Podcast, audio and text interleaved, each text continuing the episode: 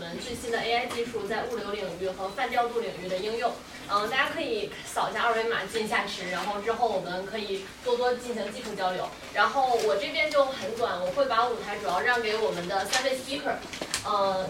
呃，首先是我们来自 Amazon 的谢博士，谢小虎博士，然后在在这这边。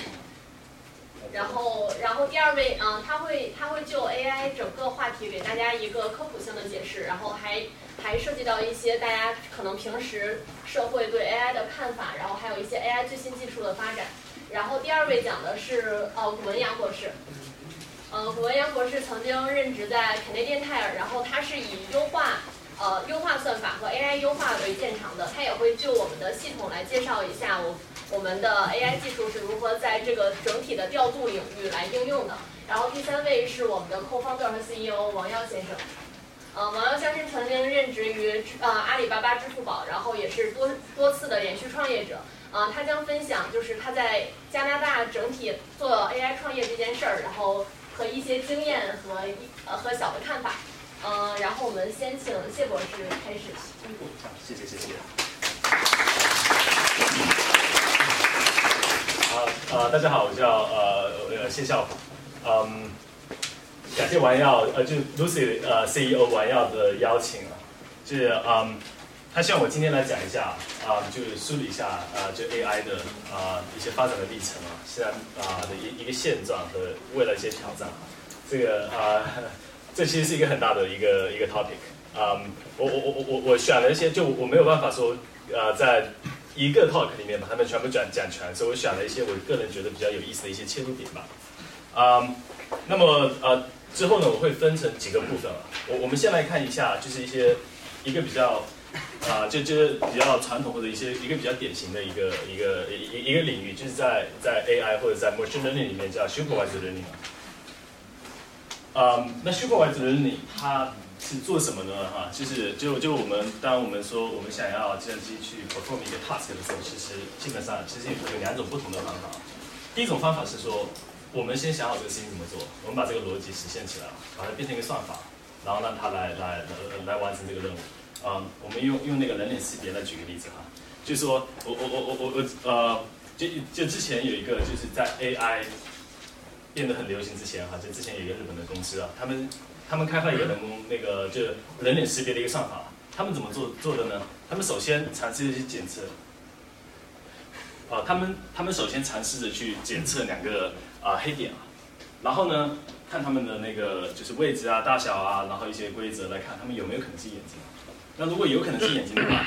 那围绕这个眼睛，那那我们可以是不是可以识别一下头发啊、眉毛啊、鼻子啊、嘴巴啊这种这种就是五官啊，然后最后可以出一个结论说这个是不是有可能是一个人脸，对不对？这是一，这就是我说的这一种方法。但他们把这个产品放到呃那个呃就就啊西方之后，发现不 work，因为因为那边很多用户的眼睛不是黑色的，所以检测黑点没有用。然后呢？在很多情况下，甚至不是人脸的呃东西，也很容易被，就是可能会会会会产生误判。比如说，像像像像这种图片，呃，所以呢，第二个方法其实是什么样呢？那就是说，我们能不能先呃写写一个可以学习的一个程序了，一个 learner，然后然后呢，我们把很多这种这种图片展示给 learner 看，让人去训练就好了。那没给他看一张图片，我们就就告诉这个 learner 这是不是人脸。第一个是，第二个是，第三个不是。就当我们把足够多的例子告诉告诉这个人了之后，我们希望他可以学会，他们可以自己 figure out 什么样的东西才叫做能力，不需要我们去告诉定义它，而是他通过例子来学习。那么现在看来的话呢，那这种第二种方法呢，就是啊工作就就就更好了啊，就就它效果呃要要要更好。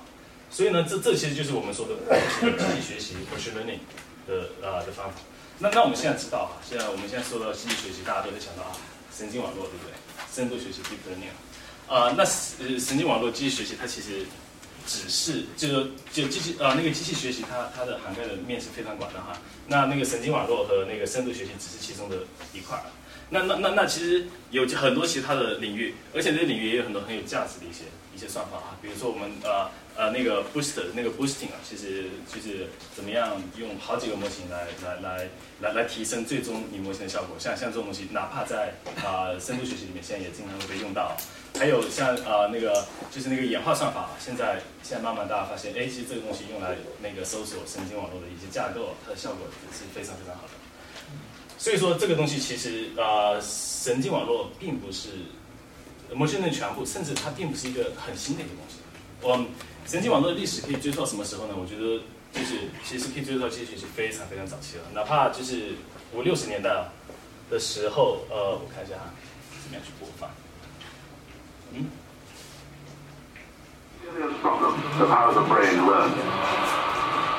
This perceptron is being trained to recognize the difference between males and females.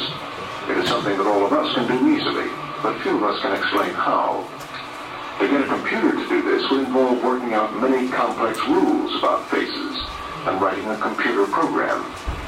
But this perceptron was simply given lots and lots of examples, including some with unusual hairstyles. But when it comes to a people, the computer looks at facial features and hair outline and takes longer to learn what is told by Dr. Taylor Andrew Cruikshank's wig also causes a little heart searching.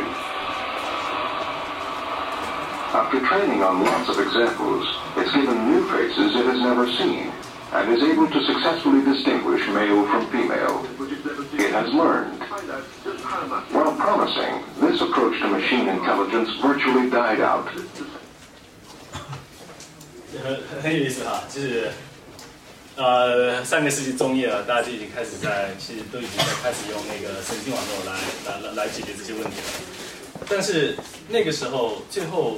大家并就是说这这但但但这个东西在最后发现，大其实发现并不 work。其实是什么原因呢？哈，就是我们现在说 deep learning 现在感觉是一个很新的东西了，其实是其实是它的一次复兴了。那那它的原因是这样的，这是这是那个 Andrew Ng 画的一个图哈，就是说在在之前哈，我们其实所有的数据量我们其实是很小的，但数据量很小的时候，那我们的模型的性能是不管什么模型的性能其实都不是特别好，就就因为因为因为它数据量很小。那现在为什么现在神经网络或者 deep learning 现在又开始重新兴起呢？哈，就因为我们现在社会的那个越来越数字化。我们现在的那个数据量越来越大，而且我们的那个处理能力越来越大，我们有能力去处理这么多的数据了。当我们发现那数据量很大的时候啊，那那个呃神经网络它的它的那个可扩展性会更好。就说，我们可以通过调节像网络的那个层数啊、它的大小啊、尺寸啊，使得它可以来学到这种在很多数据里面学到更多的有用的信息。呃，而传统的一些方法呢，它的天花板可能就会更低一点。就是说，当数据量很大的时候，他们会碰到一个 plateau。他们的性能没有办法再继续完成提升，所以现在呢，啊，这为什么呃那个现在呃深度学习现在就是呃越来越多的用在各种领域，啊，那么接下来我们看一下哈，就是都有什么领域哈，就是我们现在深度学习就是应用的比较成功啊，那那那其中啊第一个我我觉得当然就是那个 computer vision 啊，那 computer vision 它是一个领域里面。他们要解决什么问题啊？这里面很多，比如说 image classification，就是说这个图片是什么，对不对？啊，male、female，猫还是狗？object detection，就说如果我检测到有汽车，那这个汽车在哪里？我有一个 bounding box 把它们看出来了。那有 semantic segmentation、captioning、image、呃 video、synthesis generalization，就是很多很多这种问题啊，就是我我都把它归到那个 computer vision 里面。那如果我们提到 computer vision 的话，我们必然要提到一个网络的一个结构哈，就是 ConvNet。哦，对，就是我们之前提到哈，就是说。就是说，嗯，当然，除了数据和那个运算哈，其实当然我们也有一些就在神经网络上面有一些算法上的一些，就是和和和一些理论上的一些突破。比如说八十年代那个那个 back propagation 是那个啊 Hinton 教授提出来的。那那我我呃 ConvNet 大概可能是在九十年代。但对，但但那个时候虽然这理论创新已经出现了，但是因为我们没有足够的数据和计算能力，所以一直到。大概两千年之后啊，两千零八零九之后啊，甚至一零年之后，那个那个呃呃那个深度学习才开始真正的说起飞了。OK，所以说呃在在在在提到这个的话，就我们说那个那个 ConvNet，ConvNet 是是那个啊杨拉看教授提出来的哈，他呃就是这这这个算法，这就是就是他在呃 computation 里面非常非常成功啊，以至于呃我我这是这这这呃来看的一个一一个推特，他说。就是开玩笑哈，就是啊呃，他说 spend holiday with the family, not 呃 not reading archive papers, you'll be wasting your time anyway, because convolution is all you need。我觉得这很狂哈，但是但确实是很厉害啊。呃，然后我们后来看到像 ResNet、YOLO、SSD、Big Bang 啊，还有很多这种算法，其实它都是基于那个 ConvNet。那么它的效果是什么样的哈？就是就在在那个深度学习之前，我们大概有很多种其他的那种图片识别的方法，我们的准确率可以最好达到百分之二十六左右。然后然后之后呢，就出现了那个用深度学习进行 computer vision 的那种，就是呃那种呃 image classification。那在二零一六年呢，我们就已经可以把错误率降到百分之三了。而在这个 data set 上面，人类的那个错误率平均错误率的话是百分之五，所以说所以说它的那个呃那个分辨，就是它那个准确率已经超过人类了，所以所以这个效果是非常好的。嗯，呃除了那个 image classification，它还可以用，就是它还可以用在那个 image gener 呃呃 gener 呃 generation，比如说呃。这就是就就就就你们可以分可以猜一下啊，就是哪个图片是真的，哪个图片是用 AI 自动合成出来的？大家可以试一下啊。右边的，左边是左边。啊，其实两个都是合成出来的。对，这这这个算法是 VQ 啊呃 VQVAE 的，嗯。这这是由 Google 在二零一九年提出来的一个一一个新的算法，就是它它的合成的，我们可以看到它的效果啊，不管是是细节啊、避震度都非常非常的好。谢博士，我插一句，这个是完全完全完全那个对，甚甚至有个网站，没有没有，甚至甚至有个网站哈，叫叫它叫做 People 啊呃这 People doesn't exist，你可以访问这个网站，它上面都是各种人工合成人脸，就这人在世界上是不存在的，对。所以说它的效果其实就很好。当然我们看可以看到深度学习它有这么多库，我们之前说了它是基于数据的，对不对？所以这里面就要必须要提到那个 ImageNet 和它的一个发起人就李飞飞了。啊，ImageNet 它是一个标准化的一个，就是现在就是一个呃一个 benchmark 也好，一个一个 data 一一个 data set，它里面包含了超过一千万张的图片啊。那每个图片其实都是有人工就是呃进行 annotation 啊，是。它的标签啊，这种这种东西就是就打就是就是就是这个标签，所以因为有了这个 ImageNet 是吧，所以才导致了像深度学习在 Computer Vision 里面的一个爆发式的一个发展，所以对，所以所以一个很好的一个数据集是非常非常重要。好，那那现在我我们讲完那个呃，李希博士，放这个，再放放上一个。嗯，我我插播一个，就是这个李飞飞绝对是我们华人的骄傲，他是斯坦福 AI 的整个 AI 的主任。后来是被那聘成那个谷歌首席科学家，这个应该说是整个 deep learning 对吧？奠算是这个库也好，这个方法的一个奠基人，华人。对。对，然后呢，呃，第二个就是又就是深度学习非常呃流行领域，其实就是呃呃就是 NLU，啊 Natural Language Understanding，或者我们现在把它叫做 Neural Language Understanding 也好，因为反正大家现在都是用 Neural Network 来做这种事情啊。那那它里面包含什么任务呢？比如说 machine translation，就是像我们用 Google Translate，对吧？就 question answering 啊，啊，就是像 Google 之前做了一个就是人工客客服，你可以打电话过去了，你可以问他问题，那客服会会给你回答。但其实后面是没有真人的，就是对对对对，就是 AI 在在后面啊。啊，perfect identification，topic model，很很多东西了。呃，那这里面的话，就在 NLU 领域哈，就是就像我们说的那个 ConvNet 或者 CNN 在。它它也有一些 building block。那那最早的话，其实大大部分是用 RNN 作为，就是来来来来来来构造那种就是模型啊。RNN 叫呃 recurrent neural network。呃，但是后来因为 RNN 它其实是很难训练的，它它训练很慢啊，并不是非常 hardware friendly 啊。所以呢，后来大家慢慢的就是开始转向 CNN，其实就是 ConvNet 了。就是大家发现用 CNN 其实效果也也也会很好。嗯。一直到二零一七年，Google 提出来一个叫 Transformer 的一个东西了，它也是一个 building block，就是就是一个一个那个呃，就就就呃，然呃之后呢，就是这个 Transformer 效果非常好啊，然后就把把前面两个都干掉了，基本上啊，现在呃对，那 OK，那这 NLU 大大部分任务是什么样子的哈？其实大部分可以总结为就是 sequence to sequence 或者 sequence to to label 啊，比比如说一个例子，question answering 啊，就是就它的输入是一个一个 sequence，就是 How are you？就是一一串一个句子，对不对？那那我们期待它的输出就是一个回答案的方案，比如说就是 sequence to sequence。OK，那这样的话就是基于 transformer，在二零一八年 Google 提出了一个叫 BERT 的一个一个预训练模型啊。那这个预训练模型的话，它就当时大家都非常震惊了，因为觉得是个突破，它一下子把啊、大部分的那种就是就是 NAU 那个那个 task 它的那个记录都突破了，就是它效果非常好。就是但是它的绝大部分的那个任务上都是都是呃 so state of the art。呃，就但是呢，这个领域也发展的很快了，然后一直到二零一九呃二零一八年，然后那个 OpenAI 就就就就就弄出来一个新的模型了，叫做 GPT two 然后然后然后就把呃几乎又是全面超越了 BERT，所以所以这个领域发展很快，以至于 OpenAI 但是非常，他就非常那个就是，嗯，他说我们决定不把 GPT 那个 GPT 呃那个 GPT two 那个公开了，因为因为他们说我们觉得这个模型实在太危险了，就是它效果太好了，它可以产生那种一些一些一段凭空产生的文字啊，就就你给给一个开头几个几个字，它可以给你把整篇文章编出来了，然后然后然后看起来跟真人写的一样啊，所以说说说这个东西太危险了，我我们不想把它公开了，但但但真实的动机是什么我们并不清楚啊。最后呢，呃，过了没几个月了，那个有几个学生啊，然后根据那个 GPT 的那个论文，把他的那个模型一步一步的复现出来了，就可以达到他们的效果了。然后 OpenAI 还因此被嘲笑了，说他们并不 open 是 close AI，所以对，但但但这个很有意思的是，今年 Google 又提出来一个新的一个模型叫 XNet，又超越了 GPT 2了。你就就大家可以看到这个领域现在其实发展是非常非常快的。所以说，新的那个记录就所有的新的一个好的模型在不断的产生，但是也有研究啊，就是说，不管是 BERT、GPT 2、XNet，他们基本上什么都没学到，就是就是他们效果非常好，但是其实他们并不能，并不真正理解任何任何呃任何 language 的东西了。之后我们再会会再提到。嗯，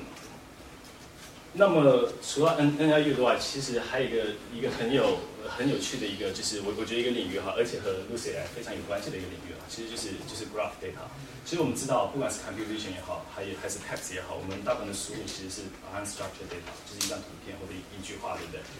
呃，然后这这这些每个输入之间是互相独立的，对吧？就是输入什么，输出我们期待的输出是什么？但其实我们真实生活中，其实有很多数据它并不是这样子，它是它的信息存在于结构之中，就是 graph。呃，也举些例子哈，比如说 social network，那那不同人之间他们的朋友关系，它它就构成了一个 graph，对不对？那么还有一些分子，分子之间有我们有不同的原子、不同分子是、不同分子结构，对不对？那这个分子的性质是什么决定的？是由它的结构决定的，不是由每一个单独的原子决定的，对吧？那那像像如果我们可以来预测这个分子的那些性能的话，那它的制药啊什么方面，它其实有很大的一个发挥的空间啊。那 knowledge 呃 graph 就是不同知识点之间怎么样连接，它其实也是个 graph 推荐系统，对不对？就是这个客户买了这个书，也买了另外一个书，对不对？那另外一个客户他他们之间是就就产品和客客户之间其实都是有都是有图的，然后 traffic，对吧？就是像像我们的道路啊，它其实其实就是一个 graph。那那那在这些东西在传统上，就是说现在就是有一个叫做 graph neural network 的一个一个就是一个呃嗯，就就这个分支吧哈，就是就是说它可以用来处理那种嗯那种图呃图的数据啊，就是它可以用来挖掘藏在隐藏在结构里面的信息啊。但这也是其实也是 super 呃 supervised learning 其中的一部分啊。那么，嗯，对，那那整个 graph network 它其实是跟传统的那个 network 它它还是基于那个 deep learning，基于 gradient 啊，呃，这呃就就就就像 back propagation 之类的啊 gradient descent 这种算法，只不过它里面就是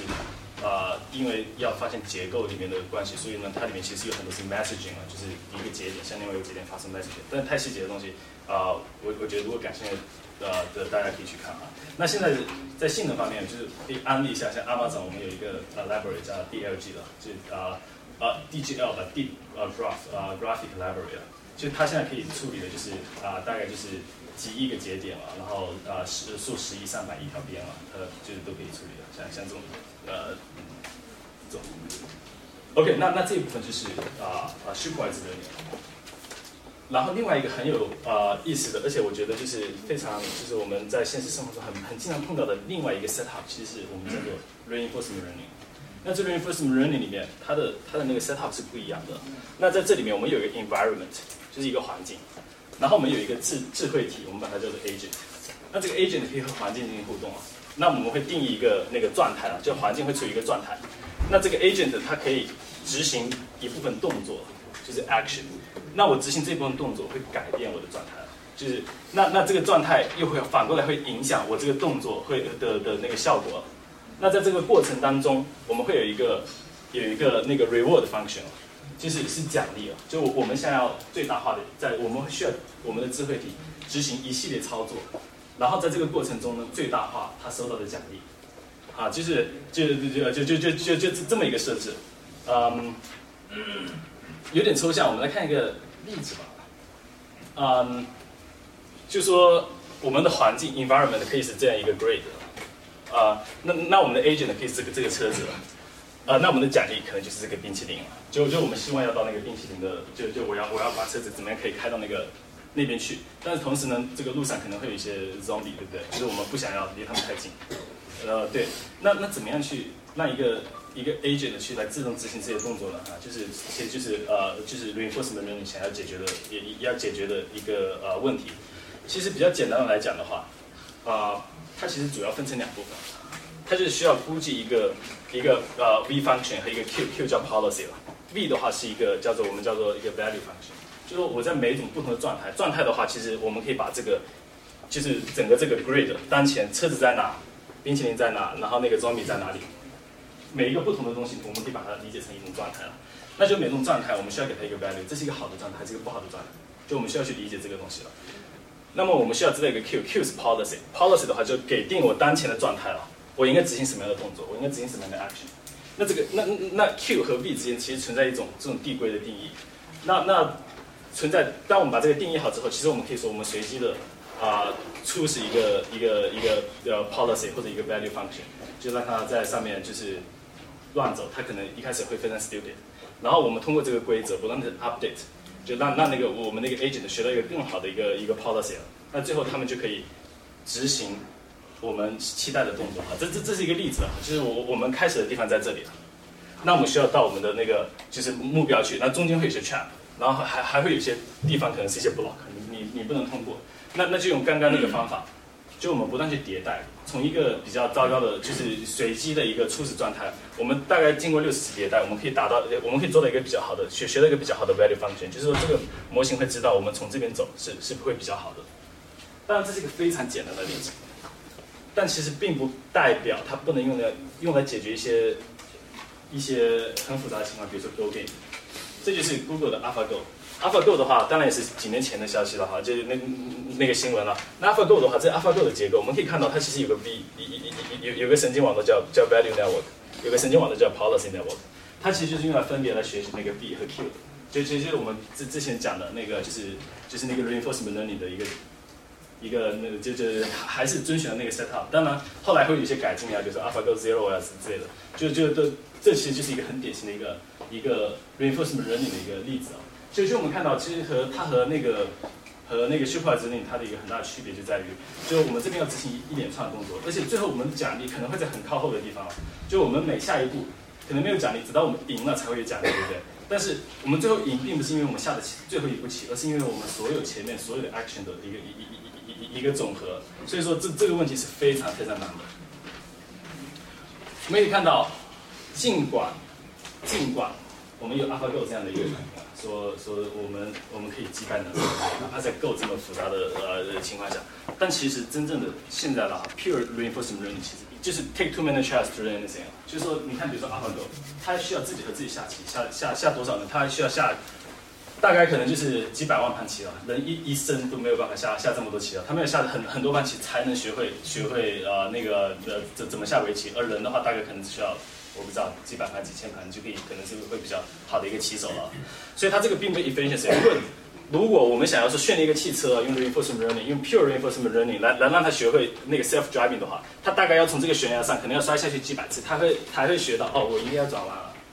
不会摔下去了。那如果我们用这种算法的话，那那那在现实生活中，我们可能需要付出很很惨重的那种伤亡来来来学会 呃 self driving car。所以所以所以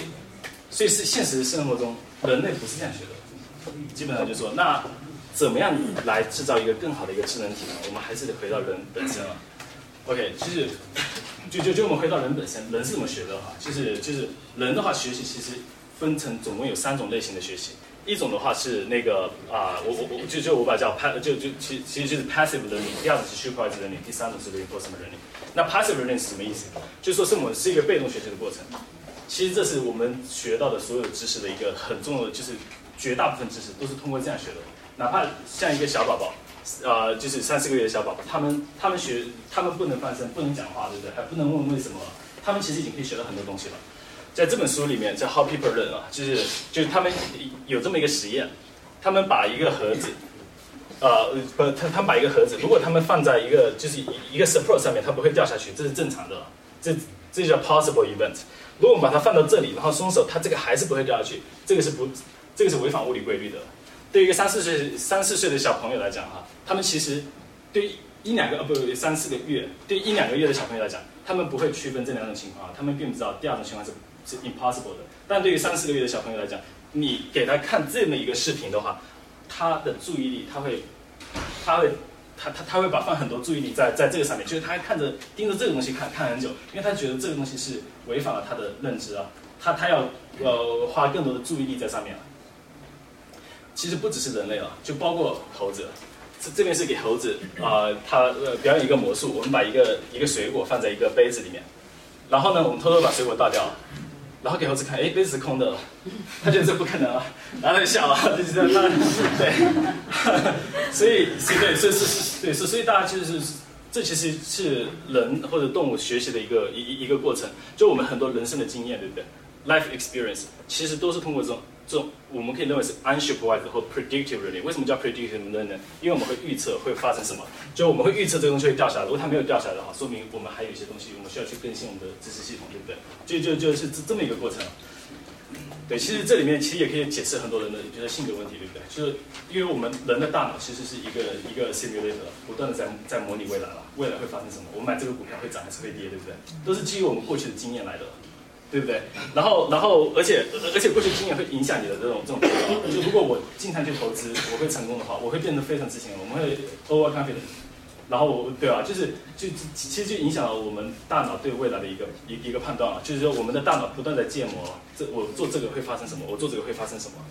哦，OK，所以是是，所以所以这很很重要的一部分。嗯，然后呢，甚至。我我可能稍微久一点哈，就就甚至我们说我们有时候幽默感啊，其实其其实都跟这个有关哈。就我我看有一个书叫呃呃就就 Think Slow and Fast，他他是说什么呢？就说为什么我们说我们会幽默？其实幽默有两种类型啊，一种是说我给你讲一个故事，就是给你一个起个头，对不对？然后给你描述一种很难预，就是说你平常是预测不到的一种发展，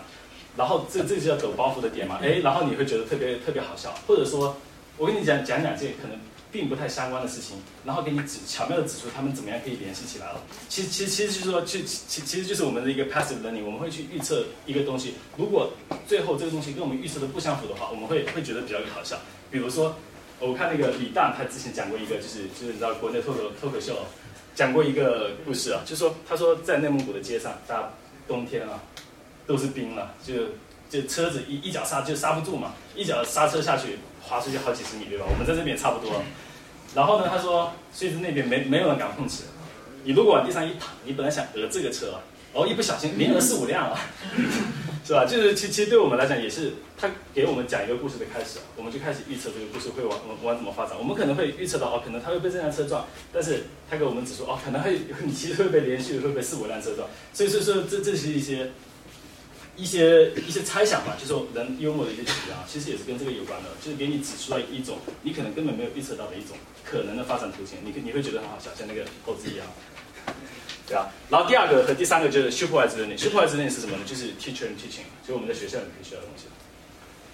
我们 learn from book 也也是这里面，但是呢，这些 learning 其实都应该都是要基于我们的一个，就是一个就是我们的 passive learning，就是我们基于我们的经验啊。就就比如说举个例子，如果我们要做一个鸟类识别的一个程序啊，就是我们要识别不同鸟类，对不对？对于一个机器来讲，你要给它看每种每种鸟类，你可能要需要十张、二十张、三十张图片，它可以学会哦，这是这种鸟，这是另外一种鸟。但对于一个鸟类专家来讲，他并不需要看那么多图片来学会一个鸟，他只需要看，可能只需要一张图片、两张图片。你告诉他哦，这个鸟这里有个斑点，然后它嘴巴是弯的，那他再看到他就可以学会了。就是我们之前的 passive 伦理学到的东西可以极大的帮助我们提高 supervised 学习的效率。OK，因因为我们生活经验，我们知道什么叫斑点，什么叫嘴巴，什么叫弯，对不对？像这种东西机器是不知道的，所以他们需要很多种图片来学会。那那最后就是 reinforcement learning，就像我说的是 driving，对不对？然后全呃呃翻译 translating，这这这都是啊呃 supervised learning 一样的。人类为什么可以很很高效的去掌握这种技能？其实都是基于前两部分啊。就是我们有生活的经验，对不对？比如我们开车，对不对？我们知道如果有小孩在路边踢球的话，这个球可能就会跑出来，对不对？我们就知道这个时候要要要要减慢速度。但是你要让机器去学会这个，用纯 reinforcement learning 的方法是很难的。所以说这是基于前面的。然后 driving 的话，我们需要教练，对不对？教练要告诉我们，对不对？就是 supervised learning，对吧？对啊，其实是一样的。然后我们说为什么 translating，我们说那个 BERT GPT Two 就这么厉害啊？是就是上亿个参数，最后有论文发现他们其实什么都没学到，原因什么呢？他们没有。生活经验嘛，对吧？对吧？他们只是他们学会了语言的很多很精细的结构，但是他们并不知道真正的一个苹果什么是一个苹果，对不对？这个对吧？就是就你可以学会语言的一些很精细的结构，但是但但其实我觉得哈，就是真正你要让机器掌握那个那个呃那个的话，你还是需像需可能需要像我们人类一样，这是还是来看教授一个观点哈。其实我非常非常的呃赞，就是我我我我我我我我我我我我个人是是很非常同意。它是如果一个 intelligent cake，就是它是个蛋糕的话，那那它看起来应该像什么样子？它最里面，我们的话面包这一部分是占绝大部分，对不对？这个应该是 unsupervised learning 或者 predictive learning，是我们说的第一部分。那个 cream 那个 icing 啊，奶油啊，应该是 supervised learning，是第二部分啊。真正的 reinforcement learning 应该是上面那个 cherry，就说这个东西不能搞反了，就是我们呃的那个真正的那个智能应该是这样的。这样的，然后，然后，而而且有些很很很好的一些例子啊，呃，OK，没有 access，anyway 啊，就是就是 car reason 啊，就是说这这这是一个一个二零一八年出来一个模型啊，就是说它是教呃尝试用 reinforcement learning 方法教一个呃一个程序来控制一个小车，那个小车可以在一个地图上面左转右转去去控制它的方向，它里面呢，就是它并它它的方法特别就是。就就就就特特别那个跟普通的不一样，就是他在训训练过程中，他甚至不需要让那个模型去真的去操纵那个小车，他只需要让模型看别人怎么玩。然后，当这个模型看别人怎么玩的话呢，他会把他的大部分的那个关于比如说汽车的那个就是这这这种东西啊，就是他看别人怎么操作，比如说你按加速键，汽车会走，像这种关系联系，他都会建立起来。然后只然后呢，他只需要非常非常少的像训练样本，然后他可以打败就之前啊。它最好的那个结果，就就就就所以所以所以这个是很好的。这这个，然然后这个 controller 甚至它非常非常小，意思它甚至都不需要用 gradient descent，它其实就是用那个就是刚有个观众问我的，就是它这里面其实就用 EA 算法，就是 evolutionary algorithm 来来来训练一个 controller，因为 controller 的参数只有几百个，非常非常小，而不是说我们一般的 deep learning 动不动就是几百万、几千万上一个参数。OK，好，那呃 OK，我我觉得我已经超时了，所以说呃。我我我会非常快的把把剩下的过一下哈，就是就是嗯，然后另外一个很有意思的一个方向就是我们 multi-agent collaboration，就是我们怎么样去呃协作团队完成一些一个一些事情。其实我觉得就包括 Lucy 的话啊，就是如果我们是做快递或者说是做递送啊，怎么样协调不同的递送员啊？这这这这其实是非常嗯有关的。然后这个里面其实也是用 reinforcement learning，但也有很多，但但这个本身也是是一个更复杂的问题了，因为你不只是要控制一个 agent。这是要好多个 agent 怎么样去控制？你看，这是一个机器人踢球啊，这种神神之什么？对，这是但大家放心，这是因为这很难啊。但这里面这这也一个难点啊，其实是太控制了。这这并不是完全是那个，这并不完全是那个呃 reinforcement，而且这是三大概三年到四年之前的结果。现在现在已经好很多很多。嗯。对，那 OK，好，剩下的看不了。好，没关系。现现现在哈，这这这边是一些很新的结果，其实，啊，好都看不了。好，这这边是对，就就现在的效果已经好好很多了。好，Anyway，嗯，好，那之上就是我的那个要要讲的东西，谢谢大家。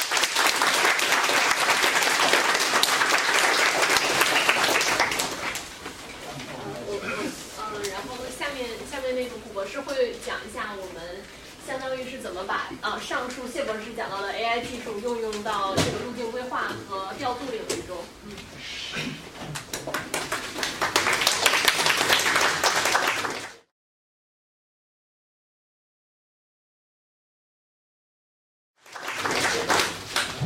首先谢谢谢博士刚刚精彩的演讲。其实我还是蛮想继续看下去谢博士的演讲，但是我们可能还是要有人稍微讲一下我们公司到底在做些什么。怎么样把 AI 跟 machine learning 用在我们实际的啊场景当中。所以我今天很高兴可以来跟大家分享，就是 AI 跟优化是怎么样应用在送餐这个业务场景当中。送餐业务其实是我们公司目前的第一个业务场景。那其实我觉得很很幸运，但是其中也是有它的复杂性。幸运的地方点在于说，因为是送餐服务，其实食衣住行其实跟大家的每天生活是息息相关。相对于其他的调度，比如说传统物流业当中的调度，比较大规模的 distribution 跟旅客的之间的调度，或者是产血出草的调度，其实送餐调度其实跟我们其实关系是更大。但是其实当我们就是深入这个行业之后，其实发现送餐它的问题其实比其他的调度问题其实复杂不少。我接下来会跟大家稍微讲解一下送餐行业当中它所遇到的问题。那其实不管是大的送餐平台还是小的送餐平台，大的送餐平台，比如说像 Uber Eats，比如说像 Foodora，比如说像 g o o g 或者是比较小的送餐平台，比如说我们 GTA 有很多华人的比较小的送餐平台，像是馋猫，像是饭团，像是小火车，其实他们遇到的问题，其实在核心上来讲，其实是一样的。基本上在顾客下单之后，这个送餐平台根据手上的司机分配，他必须要决定。这一单要怎么样分给一个最合适的司机？那我们要怎么样定义什么是最合适的司机？对于一个 customer 来讲的话，其实最合适他的司机就是能够最快把这一餐送到他手里的司机。我想大家应该应该都会同意。但是对于司机来讲呢，如果这一餐对他本身的成本考量，比如说他要开非常远距离才能够取到这一单，他油耗很多。或是他跑到这个地方，可是需要等很久，会可能会让他丧失接接其他单赚更多钱的机会。那这样子对他对这个司机来讲，就并不是一个他想要接的一单。那对于送餐平台来讲，其实他基本上两者都需要考虑。他希望能够让这餐送的又快又准，这样子他的 customer 可以继续不停的在他这个平台上面点餐。但是他同时也要照照顾到司机的啊。的需求，因为如果司机的投诉率太高，比如说你的路线规划不合理，或者是你每次都让他就是油耗非常的高的话，那这个司机可能就不会想在你这个送餐平台继续送，他可能会转往其他的送餐平台，会造成你本身送餐平台的一个呃运送运力的下降。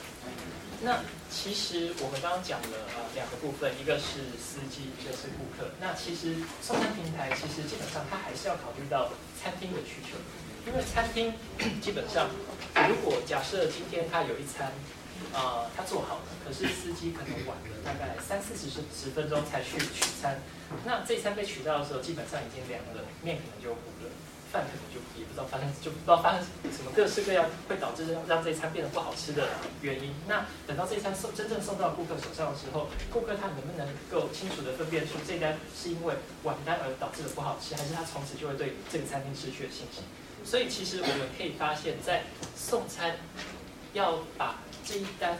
分给一个最合适的司机，其实是一个非常复杂的问题。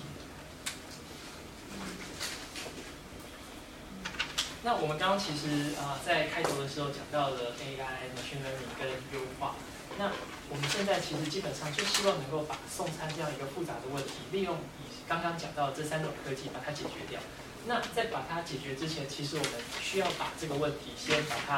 啊抽出来，变成一个比较简单的一个表示方法。因为通常我们在做解问解优化问题或者是 machine learning 问题的时候，其实是要有一个比较正式的一个 problem definition，就是你要把你的问题定义好，你要知道你的变量是什么，你的 input 是什么，然后你才能够去用合理的方法得到你的 output。那在送餐的这个问题里面呢，其实。真的把它抽出来之后，其实看起来又变得比较简单了。基本上就是我们有一群司机，然后我们现在 送餐平台手上可能有一群单，单可能一次一秒钟可能来十单，可能来二十单，可能在一个瞬间可能一次不是只处理一单，所以在有一群 order 跟一群 driver 的情况下，这些 order 它包含的讯息。大概有哪些呢？其实一个 order 基本上就是一个餐厅跟一个 customer 的配对。那从餐厅方面来讲，他会知道他的呃出餐预计的出餐时间。那从距离上来讲的话，他会知道每一个点到每一个点，他开车大概要花多少的时间。然后对于每一个 driver 来讲的话，我们需要能够知道 driver 它的实时的一个即即刻的位置，因为如果我们不知道它的位置的话，我们就无从无从调度起，就没有办法呃决定说到底哪一个司机最适合最适合去派送这一单。嗯，如果我刚刚这样子的叙述还没有办法说服大家说这真的是一个很复杂的问题的话，其实学界真的证明了这真的是一个很复杂的问题。然后这个问题其实有一个名字叫做 NP Hard，我不知道呃在场有没有大家谁听过 NP Hard 这个问题？这个问题其实翻译成白话来讲的话，就是说，如果你尝试用暴力搜索，就是我去 enumerate 各种呃的可能性，想要去把这个问题给解决的话，那基本上把我们就算把世界上所有的超级电脑都连在一起，基本上也没有办法在有限的时间内，至少是我们生命能够就是呃活到八七八十岁、八九十岁的时间内，把这个问题啊、解决，并证明说我我搜寻到的这个解的确是最佳解。所以这个时候我们就需要比较有效率的优化算法来解决。这就是为什么我们在解这个问题的时候，没有办法就是很轻易的把它解决，因为它本身是一个复杂的问题。好，那现在假设说我们能够把这个问题很有效率的解决了，那在送餐这个业呃业务领域当中，其实这只是当中是一个时间切片的一个，我们可以把它想成是一个比较静态的问题。因为在这一个瞬间，你知道了司机的位置，你知道了餐厅的位置跟 customer 的位置，你也知道这餐大概什么时候可以可以做好。可是时间其实是不停的在流动，在下一秒的时候又会有新的订单进来，可能会有很多的订单进来。那怎么样把每一个时间段的资讯把它连接在一起，这就造成了这个问题更加的复杂。然后再来，还有一点就是说，在预想当中可能会出错的情况，在真实生活中都会真的发生。比如说，在下雪的时候，司机的车子抛锚了。那如果我们是用人工调度员的方法来调度的话，那我其他单都已经派出去了，都已经找好司机了。那发生这个情况，我到底要怎么样能够及时的、有效率的找其他司机也好，或者是这单怎么样子的调度也好，我必须要有一个呃很及时的应变方法。所以一个呃成熟的呃送餐调度系统，其实它除了处理就是呃配送的问题以外，它也能够要有非常高度的随机应变的能力。我们刚刚就是跟大家稍微提了优优化算法这个概念。那呃，我不知道大家在就是真实的生活当中，或在你们公司有没有真的遇过，有没有真的使用过优化算法的？我可以我可以看一下，可能对对，其实其实其实还是还是有还是有的。对，那嗯，其实我可以举一个非常非常简单的例子，让大家可以就是想一下，说一个优化问题到底是长什么样子。那假设我们现在都是呃学校的校长好了。然后我们现在有三百个学生，三百个小朋友，我们想要把他们送去动物园玩。那我有两种选择，我可以，我我租车方面我我有两种选择，我可以租四十人座的车子，然后可是每一台要花我五百块。我也可以租三十人座的车子，啊、每一台要花我四百块。那这个现在问题来就是说，我到底每一种就是人数的车子要租几台才可以最小化我的成本？大家可以花大概三十秒的时间，试着解一下这一题。我是可以把那个主要数字写在白板上。呃，其实算了其实其实对，因为三十秒很快就过了，所以我其其实可以公布答案了。对，对。啊、其实这这题的问题，这题的解答是我需要租六台四十人座的公车跟两台三十人座的公车。我不知道有没有人可以在这么短的时间内把它算出来。嗯，其实这个这题是这个这个问题其实是是这个样子的，就是说，嗯，我们在看到这个问题的时候，以作为人的直觉来讲，我可能会选择说哪一个性价比比较高。所以我在看的时候，我会觉得说，嗯，四十人座的车子五百块，其实它的单位成本其实是比三十人座的车子要要要要低的，所以我可能会很倾向就是想要选四十人座的车子。这是我们就是如果如果我没有学过优化后，一般来讲我应该是会先这样子先这样去想。但是如果我全部都选了四十人座的车子，会不会有什么问题呢？其实是有一点小问题的，因为你如果全部都用四十人座的车去送的话，其实到最后四十人座的车子其实是会有空位的。其实这样子造成了资源的浪费，而且它到最后其实它的价钱并不会比你使用两台三十人座的车子去去去去去运要来的更便宜。然后我呃，因为我 PhD 念的其实就是优化算法，所以我在念念书的时候，其实我也把这一题问了问了我妈妈，他他是念中文系的，然后他竟然在三十秒之内就给了我正确答案，然后上完之后还有点担心的看着我说。儿子，你你 PhD 学这个会不会太简单？因 为担心我现在还在出路这样子，对。但是我后来就跟他讲说，嗯，其实这个问题只是，其实基本上只是一个非非非常非常基本的问题。这个问题其实我们甚至可以用一些 analytical 的方法来算。这题它存在着一个公式，我基本上可以用公式机就把它算出来，这是没有问题的。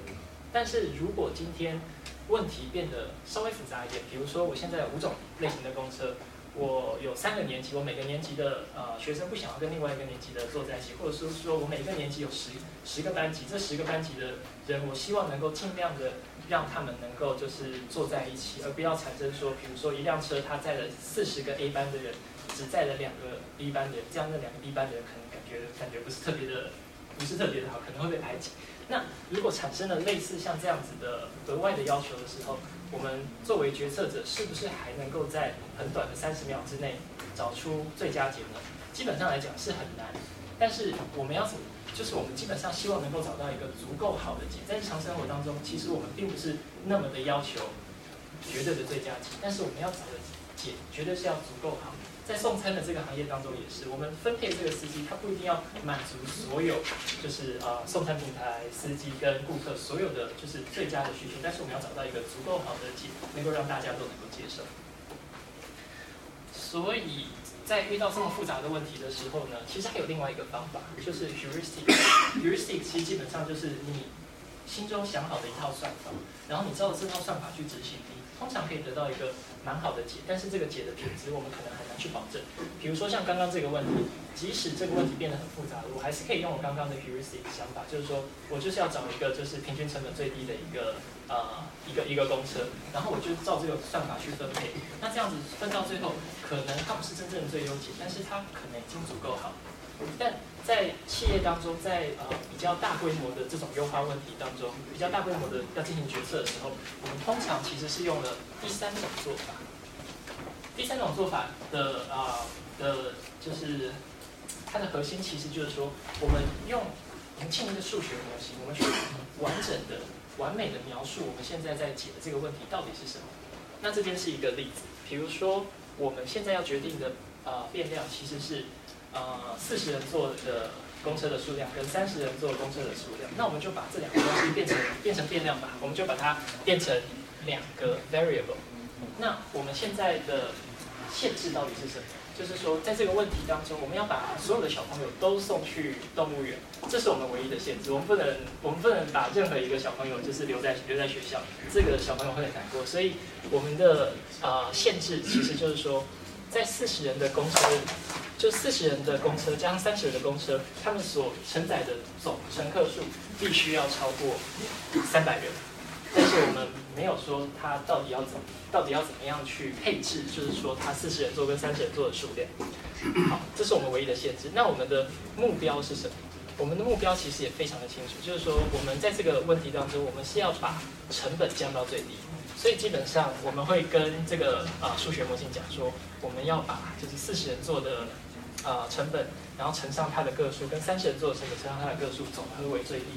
所以到到目前为止，我们基本上就把整个问题用数学模型描述完成了。解这个简单的问题是这样，解复杂的问题其实也是这个样子。只是说在我们啊形成这个数学模型的时候，其实它有很多的。啊，我们把这个东西称为我们的目标函数跟我们的 constraint 限制。这些目标函数跟 constraint 限制可能会比较违反我们人类的直觉，就是我们并不会真正的去把每一句话把它翻译成一个呃，把它翻译成一个以规矩，而是说我们会找出它当中的共性跟它的本质。这个问题的本质到底是什么？到底是什么是我们所想要所所想要就是呃计算的？那大家可能会觉得说，那就算有了这个数学模型，又又又怎么样？就是说，谁来帮我们解这个数学模型，对不对？那这时候就就要感谢，就是很多学界的啊 前辈，他们帮我们做出了就是解这个模型的 solver，基本上就是称为一个 optimization 的 solver。基本上我们就把它当成一个 oracle，就是我们把这个模型丢给他，他就把最佳解丢给我们。那可是世界上真的有这么好的事情吗？其实。所谓的 Oracle，所谓的 Solver，其实它也只是在用比较聪明的方法去包庇搜索。比如说，在这个问题里面，他会可能会不停的去 enumerate 说，我可能四个呃四四十人做司机最好，可能五个最好，可是他不会真正的把所有的可能性全部 enumerate 出来，因为这五十年的科学研究的成果，导致了有很不是导致导致不好，就是说产生了很多很有效的减脂方法，所以。如果我们把一个问题就是建立成为一个数学模型，然后丢给一个呃呃 solver 的话，它其实通常来讲可以在非常快的时间内找到一个非常高质量的解，而且很高的概率可以找到最佳解。好，那这样听起来好像没有什么太大问题了，但其实还是存在着其他问题。通常来讲，我们在解现实当中写的问题，其实大部分都是 NP hard，所以基本上很难解。那如果这个问题复杂到或者是规模大到一定的程度的时候呢，其实即使是我们用了最先进的优化算法，它还是得花很多时间。所以，然后最极端的情况是我之前比如说在 Canadian Tire 就是解他们的呃 logistic 问题的时候，可能我们会出现我们现在这个问题里面有两个变量，有一个 constraint。那我之前曾经遇过，就是有上百万个变量跟上百万 constraint，像这么大的问题，有时候根本没办法放进就是我们。贫弱的记忆体里面，所以所以说调度问题在啊优化问题里面来讲，其实它就是一个如此复杂的问题。所以我们最好的 solution 就是我们最最终的 solution，最终我们的 system 里面放的东西，其实绝对不会是单一的优化算法。其实我们会把刚刚讲的两前面两种方法，能够用 analytical 方法解决部分，我们就会用 analytical 方法解决；能够用 heuristic 方法做一个精确的啊。估计的地方，我们就会用 heuristic 方法解决。我们的系统里面现在大概有五到十种的啊算法，各式各样的算法，它们分别用在处理预处理或者是真正调度的呃的核心问题上。对，所以我们刚刚就是很简单的介绍了一下啊优化算优化算法，跟举了一个很简单的例子。那调度这个问题，它的本质其实是一个呃 vehicle routing 的问题。这个问题其实基本上它考虑的呃变量，相对于刚刚的问题，我们只考虑了就是呃公车公车的数量跟呃学生的数量。在 vehicle routing 里面，我们考虑的东西呢，其实第一个是司机的起始起始的位置，这个非常的重要。那第二个是 customer 的信息，customer 可能包含在调度里面啊包含了。餐厅跟顾客，那在传统的物流领域里面，可能就只包含了一个 distribution center 或者是一个 retailer。那第三个非常重要的要考量的东西，基本上就是 vehicle，就是我们的 driver。这个 driver 他只剩下十分钟，好。那这个 driver 他基本上呢，他可能会有不同的态度，可能他。有些 driver 可以载的东西比较多，有些 driver 东西载的比较少。在我们的送餐场景里面呢，其实就会发现有些呃是是是比较远程，它可能是用汽车去送。那如果是在 downtown 的话，它可能用电动车去送。那如果在非常非常核心的区，它可能用用人去送就可以了。所以这些运力的不同，其实就是呃 driver 的不同，其实都是要被考虑在里面。要到底要做什么事情？其实就是我们要在。比如说在送餐业务里面，其实基本上我们就是要把一个司机把单分给一个司机，分完之后，我们还要照顾到这个司机他的 sequence，就是说我们分给他之后，他到底要先去哪一个餐厅？他可能可以连去两个餐厅，连送两个单，或者是他发现有一个顾客他的晚点时间快要到了，所以他变成全单马上去送完这个顾客，然后才能去取下一单。那这样子的 sequence。要怎么样才能够就是做到最完美的话，这部分也是有优化算法把它把它把它计算出来的。计算出来之后呢，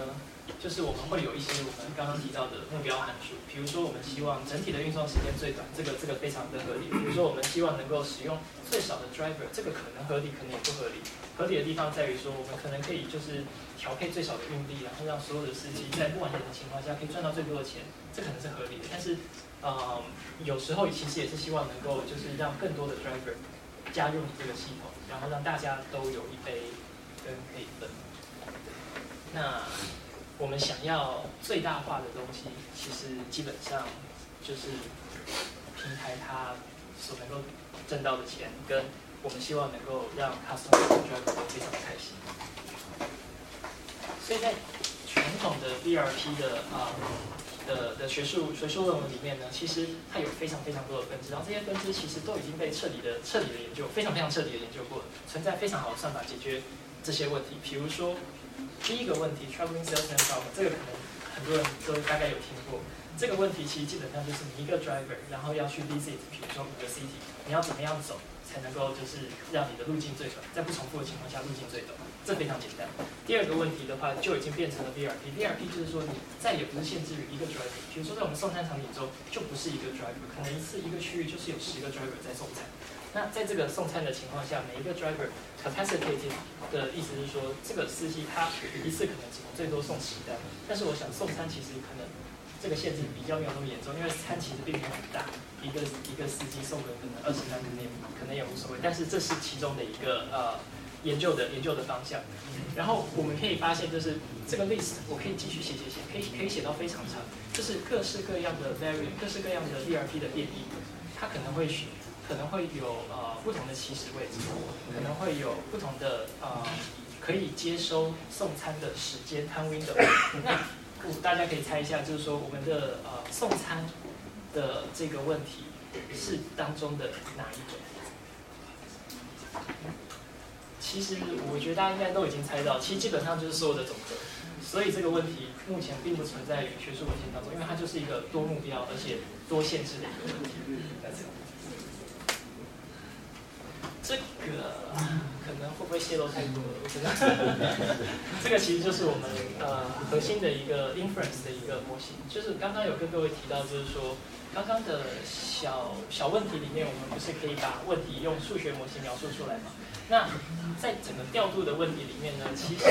这只是其中一部分，就是这没有办法重现，对，这这是没有办法重现，就是其中一部分呢，其实可以用一组的方程式来描述。然后刚刚也跟大家就稍微提过，就是在描述这个数学模型的时候，其实它的逻辑跟一般人的直觉其实是不太一样的。比如说，我们这边在呃限制里面，其实只需要跟这个模型说，我希望所有的单都会被送达，然后我跟这个 模型讲说，我每一个 driver 他的上班时间到底是什么，然后我跟这个模型讲说，我的餐厅一定要在啊、呃、顾客之前被访问。像这种东西，其实以人来讲都都是理所当然的。可是这些东西，如果你没有跟模型讲的话，它在把整个路径串起来的时候，它可能会先去一单的顾客，然后再去他的餐厅，那这样子就会变得非常不合理。对。好，那我就简单的总结一下。这这只是中中间的中中间的总结，后面还有还有下半场，就是那个我还剩下多少时间？再听五分钟吧。再五分钟。没事，我我可以少讲点，你多讲点。你你你你这是干货，干货多讲点。对，好，那就就这边大概是我的一半的 slides，已经到一半了。然后我想跟 跟大家稍微讲一下，就是说，就是可能 optimization 可能优化这个观念，可能其实平常听到比较少，因为我们其实平常在企业里面最在意的可能是中间这一部分，可能是 prescriptive analytics。那其实，在一个成熟的公司里面，其实呃，其实是应该有有要有完整的这三部分的分析的。第一步是 descriptive，第二步是 predictive，第三步是 prescriptive。听起来有点绕口令，但是这三个 analytics 的嗯处理的的的场景，其实分别是过去、未来还有现在。比如说 descriptive analytics，好，假设我现在是 Walmart 好的，那我可以知道，我可以从我的数据库里面调出我在过去一个月内，比如说我的扫把卖了几只，比如说我的鱼卖了几条，这这是没有问题的。现在基本上大大部分的公司都有这样子的能力，你只要有数据库，你只要会写 SQL，你都可以把这些数据调出来。那可是它这样子的分析当然是有用，但是它其实会有一点点的呃限制，就是说它可能没有办法很好的帮助你，就是决定你的下一步该该怎么走。所以，我们如果我们要知道下一步该怎么走的话，其实我们多多少少是希望得到一点预测的能力，就是说，根据我过往的销售记录，根据过往的天气，根据我过往的呃 distribution center 的状况，workforce，那我怎么样预测？就是说，我的一个产品可能在某个地区，在某个季节，它到底会卖多少？那这个东西其实是目前大部分的公司正在积极研发，就是 machine learning，就是机器学习的能力。机器学习在十年前叫做统计，到现在变成机器学习，所以也是是机器学习常常被统计系的人鄙视的原因之一。就是我们名字变 fancy，但是我们做的事情基本上是差不多的。那接下来最后一步 prescriptive analytics 就是指说，那当我知道我未来我过去有哪些情况，然后我预测我未来会有哪些的 demand，比如说我马我预测我未来有什么 demand，那我现在该做些什么事情？我现在该做些什么事情？就就有点像是说。啊，比如说我要怎么样把我这些货物从我的呃 vendor 进到我的 distribution center，然后我要在什么时候用多少的车子把我的东西从 distribution center 放到我的 retail store，这样子我的东西不会马上坏掉，我可以减少我的 inventory 的 cost。那这些东西其实基本上，如果你前面两个资讯收集的够了全了，其实基本上你把它建成一个数学模型，它基本上就帮助你决策，就可以是一个非常好的决策辅助系统。但是现在其实。还有很多的大公司，其实在最后一步决策的时候，其实是拍脑袋想一想，我觉得应该是怎么样子，但是他们并没有考虑到全局的问题。嗯，对，但是我们的系统其实也不是只做了最后一步 prescriptive 的 analytics，因为我们知道其实前两步有多重要。第一步的话，其实就是说我们从客户的数据库里面，当然做一些很宝贵的数据分析，但是。得到那些数据之后，我们要怎么样做一些有用、真正有用的一些啊 prediction，真正有用的一些预测？那在送餐这个行业里面，其实你只要能够掌握时间，基本上你就已经赢了一半嘛。所以在送餐这个问题里面，一个优化模型里面，它最重要的参数是什么？其实就是时间。就是说，你如果能够很精确的知道你点对点的呃开车开车的时间，跟每一家餐厅它的正确的出餐时间的话。那基本上你就可以做出非常好的规划，可能每一次都可以在非常刚好的时间内送完最多的单，那这样子大家都会很开心嘛。所以说，我们就做了一个简单的一个模型。那怎么样建模型？然后呢宣传你的基础其实刚刚谢博士都帮我们做了很好的很好的解释。所以我们其实基本上用类似的技术，也不用管说是到底用了真正哪一个技术，但是其实到最后它的正确度跟我们就是人工的呃判判断，其实比起来，它就是得到了一个很大的提升。其实我觉得这个图可能不用呃非常仔细的去讲它，但是基本上就是我们做的一个模型，然后要去呃预测就是点对点的开车距开开开车时间，然后这个时间其实会比就是我们用人工就是去估计的方法好很多。那大家可能会有疑问说，为什么不直接扣扣那个 Google API？因为 Google API 太贵，没有办法就是付得起。对然后一个好的产品呢，其实算法好其实是完全远远不够的。就是说，它要成为一个好的产品，其实它的 engineering 非常重要。就是说，我们要怎么样让这个产品高度的呃有有有 scalability，就是说有很多 request 我们不会，我们 server 不会碰。然后，嗯，它要怎么样就是能够应对所有的突发状况。然后这个系统它最好还是非常容易呃维护，通最好通常不要出错。然后更好的话就是它就它又很便宜，然后又提供各种的呃 monitoring，就是系统的各各项指数的嗯的的的显示。那真真的能做到这么好的东西吗？那其实我觉得就是因为呃我们现在这一套系统其实其实基本上完全是搭在那个 AWS 上面。这这只是因为我们有高人指点，所以说。我们现在这套系统，它的嗯，它的成本，在每个月来讲，其实是不是趋近趋近为零的？就是说，当我们提供这么复杂的调度服务的时候，因为 AWS 有提供就是免费额度，所以我们现在它基本上是不用钱的。所以这对我们 startup 来讲，其实其实是件非常好的事情。对，然后它它它它它到底能给我们带来什么呢？其实。基本上就就三个方面。对于我们的 customer，就是点餐的顾客来讲，它可以让他的送餐时间减少，减少他的晚点晚点率。那对 employee 来讲的话，其实就是我们所谓的 driver，就是说他可以给他更好的路径规划，让他不会，比如说东西跑啊、南北跑，然后在路上浪费时间，或者是一个在一个餐厅等非常久的时间，餐都餐都做不好。那对于 manager，就是送餐平台来讲的话，它基本上就是可以用一套 business intelligence 的方法来更好的管理跟呃，就是说了解到他们现在的运运营状况。我其实感觉可以讲越快，但是应该快讲完了。对，对。那关于那个呃系统的架构这方面，其实也是。高人知道，但是呢，我就可能可能很简单的跟大家讲解一下吧。就是这套系统其实有一些前端的东西，其实我们就也就不用太介意了。但是最主要的地方其实就是在于啊、所谓的 API 对接的部分嘛，就是我们每一个 client 其实它可以发 API request 到我们的系统里面。然后我们的系统基本上就是 AWS，然后它的承载能力非常的高，基本上我们运行到目前为止，我们从来没有出现过任何的 server error 导致我们需要 on call 去做这方面的处理。然后进来之后呢，我们就会有各式各样的服务，比如说优化它就有专属的优化的服务，machine learning 它有自己的服务，然后 data lake 可以储存各种的 input 跟 output，所以其实还不错。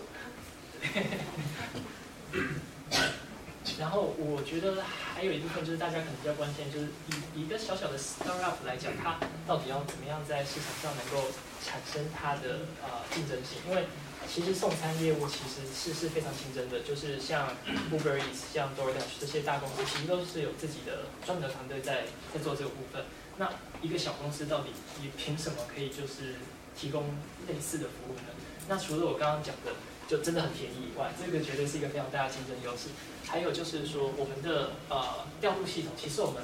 尽力的把它做成是一个通用的调度系统，就是说它并不是只能够服务送餐这个行业，你把它做到就是够 general、够 flexible 的时候，其实假使现在在座有产产草或除血的老板想要跟我们对接一下的话，其实都是没有问题，因为基本上我们一开始说做的送餐这个行业是好也是不好，就是好的话就是说我们已经进到了调度里面最复杂的这个领域，所以说。其他的问题其实可能都是在这里面，就是功能就是稍微的调整一下，其实其实都可以满足。所以我们在创造这个系统的初期，其实就非常的清楚说，这个东西必须要是一个通用的一个调度引擎，不然的话，以一家 startup 来讲的话，其实到最后如果变成接项目的话，其实开太多战线，其实到最后可能会是有有点吃力的。然后再来就是还有一个我觉得嗯很有用的东西就是 simulation。simulation 其实常常在整个 business 的 development cycle 里面会被忽略，但是因为大家其实常常倾向于直接做 A/B test，就是说，比如说我要做一个广告宣传，我就在 A 地发广告，B 地不发，然后我就把 A 地跟 B 地的 performance 拿来比较一下，只要有统计上意义，我就觉得我赢了。但其实还有一些其他的方法，在你不用真正上线，不用真正去实地 A/B test，你就可以得到一些很很准确的 performance 指标，那就是 simulation。比如说在我们的系统里面，我们可以在一天当中，呃，配比不同的驾驶的比率，然后我们就可以来看看说，OK，这样子的驾驶比率在不影响驾驶的收益情况下，是不是其实比之前的方法更好？更好的意思就是说，我们能不能够就是降低更多的呃 delivery 的时间？像这样子的模拟，其实在真正推行一个系统之前，其实是其实是非常有价值的。就是你试试看，就是你模拟看看，那模拟的系统越真实的话，它就跟真实的结果就会越真实。啊，最后一页。所以最后一页其实其其实讲到这边，其实最后一页其实也就还好，因为其实就是稍微的展示一下，就是我们对于其中一个顾客所得到的效果。那这两个图其实基本上就有点 nerdy，他们是 probability density function 的图，就是啊、嗯，基本上 client 是橘线，我们做出来的是蓝线。那基本上这条线越左移，对于呃 driving distance 来说，它是越左移越好，因为代表我们让 driver 他的开车的距离下降的。那对于呃 delivery time 来讲，其实也是越左移越好，因为我们让所有的大部分的单，它的 delivery 的时间也下降。嗯、最后一个图这边其实它展现的是呃晚点的时间，因为其实每个送餐平台它会有自己的一个定义，比如说呃。不用不用不用，譬如了，大家应该都理解，就是它会有自己的一个晚点率。那我们对于晚点率的呃的的的提升也是非常的明显。呃，原本这边有一个 live tracking 的一个 demo，但是看起来是不能放，所以我今天就讲到这边，谢谢大家。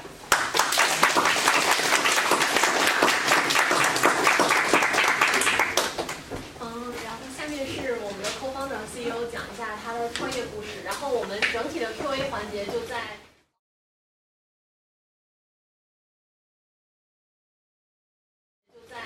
呃讲演讲结束之后这样大家可以就是对哪一部分有环节可以直接找到主讲人然后去问。然后欢迎一下王耀先生。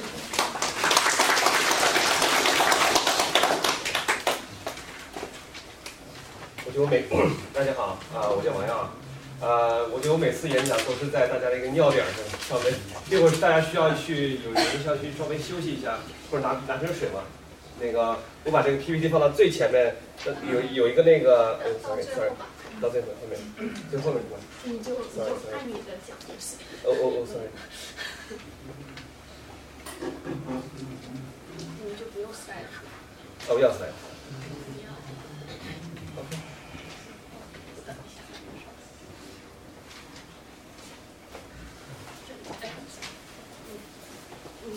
对对对对，这个是那个微信群，我想大家可以给他扫一下，因为那个刚才我想有一些呃，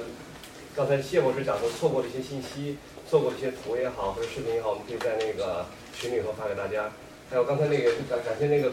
谢博士、古博士的精彩的那个非常非常硬科技的这个跟大家的分享，呃。呃，其实博士是是台湾人，所以当时我不知道当呃刚才讲说，有时候他一些比如说是软件是软体，然后那个 database 是是资料库，我不知道大家有没有有没有那个引起歧义。对，另外就是也是英语比较多，所以的话，我想大家如果愿意的话，可以欢迎扫一下那个这个这个这个群，我们再可以把事后的一些很多信息给大家在群里补发。呃，正式介绍一下我自己啊，那个呃呃，我我们叫王耀。呃，非我呃非常非常非常感谢啊，那个呃班尼班尼兄和 Brian Brian 兄哥，那他们来那个就是这种组织的这种 Startup Chinese Startup for Chinese 这样的一个呃创业的交流平台，有这样的有这样好的一个一个大家交流机会。今天现场就就和那个 Brian 呃就和班尼开场一样，这个这么好的一个一个天气，虽然有一点点冷啊，但是我觉得周放了周末不陪着家人去呃和休息什么的，然后。还带，而且还有我刚才还看到有小朋友啊，还带着小朋友，还有 AI 从娃娃抓起，哇，这个看的好像是五六岁、六六七岁的小朋友，然后那个那个，而且这个还还还还有，甚至还有看到还有父母哈，然后一起来，我觉得我们来聚在一起，那个放弃休息，一起来这个来，我们在一起来学习。其实我从这里面也感感受到了，就是我觉得在多伦多，咱们华人做科技创业的有蓬勃的这个机会是越来越大。因为我原来是在在北京，所以的话，原来在北京，说实话和和加拿大是会有很大区别的。在北京，如果你去那个，就举一个，你在沃在星巴星巴克，如果您在星巴克坐在那儿不讲点创业的话，您都不好意思坐在那儿。但是放在放在加拿大这边，如果你进星巴克，你要是讲点创业的话，我我发每次发现只有我们一桌在讲这个是出去，都是都是感觉你们太吵了。就像我们现在租的办公室是那个，因为大的新办公室还在装修。所以的话，在在那个 Regers 的这个临时办公室里面，所以那个就不叫临时，叫共享办公空间里面，是是有自己的门儿啊，这个自己的屋子，但是每次都会被投诉，被人主动来关门，说你们这个团队实在太吵了，一个屋子里头居然能挤十几个人，而且全都是电脑。我我有机会可以给大家看下照片儿。然后我觉得，但是我觉得这个东西就是很那个，就在我们创业者，尤其在科技创业者里，我觉得这是一个常态，或者是我们觉得好习惯的东西。所以呢，我是觉得那个呃，尤其是刚才古博士和谢博士啊，这个他们做的是那个都是偏比较偏技术的这个分享。我想，我想现在可能有有有两三个人那个不在座位上，那我想要做技术的，请举手让我看一下好吗？就大家在座的有是偏技术的。哦，OK，有有有三分之一吧。我是觉得那个每次我都是那个说实话跟在那个他俩讲后面，我真觉得那个好有压力啊。他们讲的实在太硬科技了。我觉得我那个，我觉得可能我需要给大家换换脑子，讲点那个低科技的，讲点这个轻松的，讲点给他换换脑子，甚至是到他的地板上怎么垒砖的，我我去跟大家来分享一下。是要换一下 PPT 吗？PPT 啊，好吧，我我迅速分享。嗯，然后按照。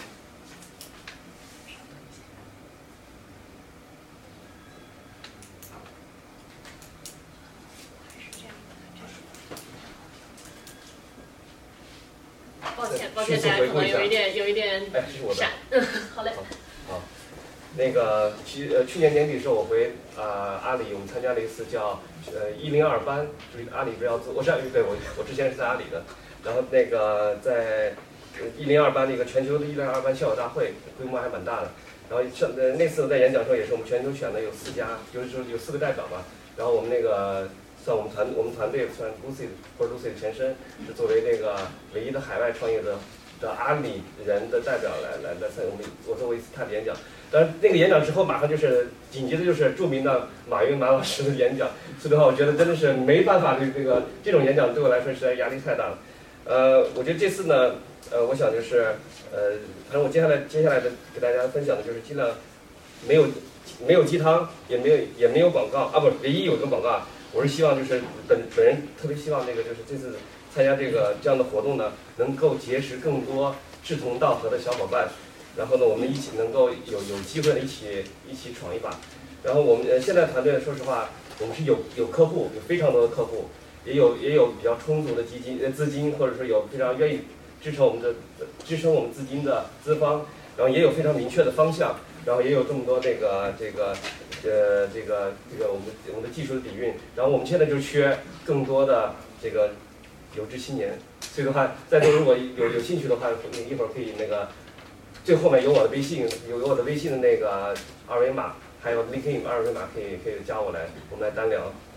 呃，这个这个呢，就是其实我的这是我的一个一份经历吧。这其实是也有点侧面反映我这个暴露我的年龄啊。这个每每个每个上面待几年都知道我年龄了。然后那个其实我经历也没有什么特别多的戏剧色彩。然后在互联网一点零的时代呢，那个我我加入那个新浪，然后当时呢我是在那个负责所有新浪这个 SME 产品，就是中小企业产品的这个全国的销售，当然含了这个直销的渠道。呃，有一些我不知道还记不记得什么搜索关键词的广告，就是现在 Google 就 AdWords 这一类那个的广告，只不过当时新浪的。然后像黄页啊、企业邮箱，还有这个广告联盟等。然后，然后在之后呢，我就在 Web 二点零时代呢，就去了这个这个就阿里巴巴，就是就支付宝，对，阿里 Pay 就是支付宝。呃，在在那个支付宝，在阿里呢待过待了多年，一直到移民，然后在阿里面一直负责这个外部的这些商务的合作。呃，移民以后呢，然后我就在那个安省的这个安省政府呢，做做了几年偏技术类的工作。然后在一五年的时候呢，呃，因为当时受这个这个某人是我的好朋友，也是滴滴快递的那个联合创始人，是我的其中一个好朋友。那个当年正好他们是一个滴滴和快递合并嘛，然后就是当时他们就有这一次机会，我们然后然后我们俩还有一个意外，就是安永的那个四大四大的安永的合伙人，我们一起在上海呢那个呃，就是创办了一家这个做。做互联网车险的叫 Clover，实际上就是叫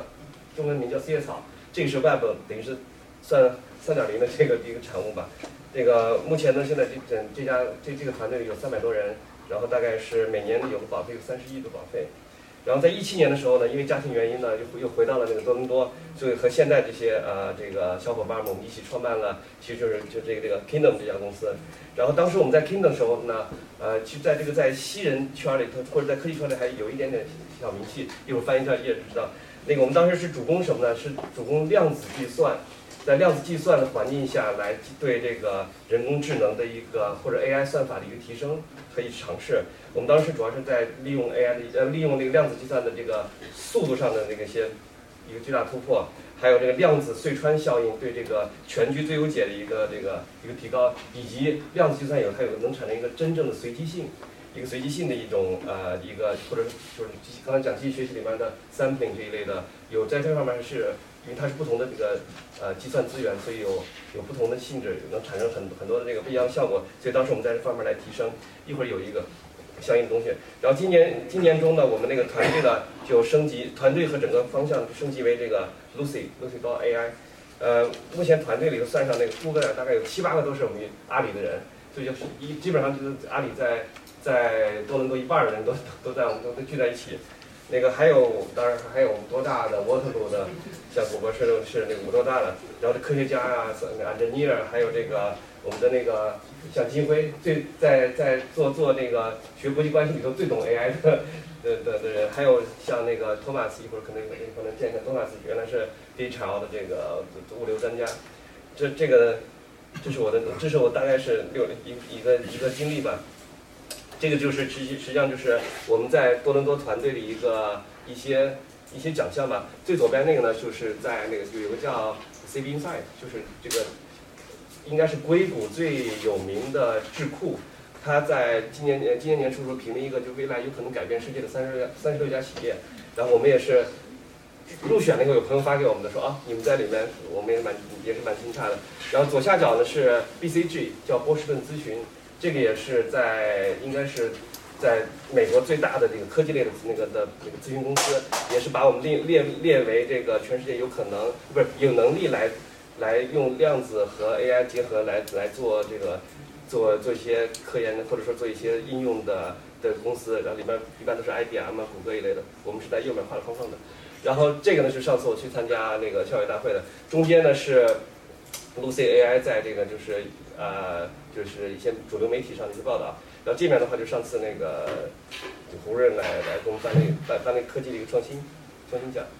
然后这个我我其实今今天也是想分享一些，我分享内容是比较偏向于创业者，可能如果说是那个大家对创业。创业没兴趣的话，那个就没办法。如果有兴趣的话，其实听一听的话，还会感觉到就是有很多共鸣的。这个呃，说到今年的时候，也是想跟大家分享的，就是其实这有一些，就是很多东西这上面写的都不是那个从外面抄的，或者说是摘了一些文章给大家，这都是拿钱拿血那个踩出来的坑儿。知道我想那个是那个，尤其在加拿大这边那个踩过的坑儿。虽然说那个家丑不可外扬吧，但我觉得把这个丑拿出来的话，或者是坑拿出来的话，跟大家分享的话，我想对大家。在这边创业，就已经创业的或者是想创业的人，应该是应该是会有一些帮助。呃，第一个我想来来分享就是说，如果在加拿大做这个科创，就是做这种呃科技创业的话，最好不要自己搞科研。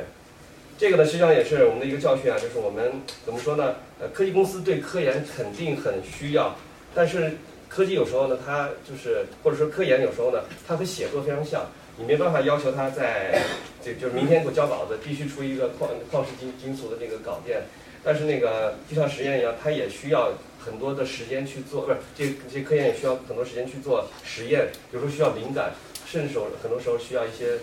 一些运气吧。那么这个导致这个科研带来，如果你要是一家初创，出现科科研很重要，但是如果你来 startup 自己去做的话，很容易这个，因为它有很长的周期，很高的投入。甚至产出还有不确定性。如果这个这个这个不是这个东西不是普通 startup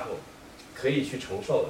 这是那个第一条。那么第二个话就是有那个，其实刚才那个谢博士也讲到这个 Open AI，当然有人戏称的 Close AI，这个这个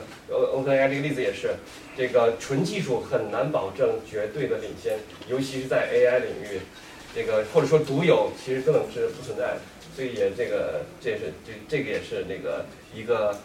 这个一个学的教训，呃，那么我们现在 Lucy 的那个呃处理方法就是我们是建立联合实验室，把这种科研科研仍然很需要，我们把这个科研工作放到体外，那么和这个呃，当著名大学像波特鲁啊、多大，尤其多大，那个还有企还有那个合作的企业，比如说像阿里啊，那个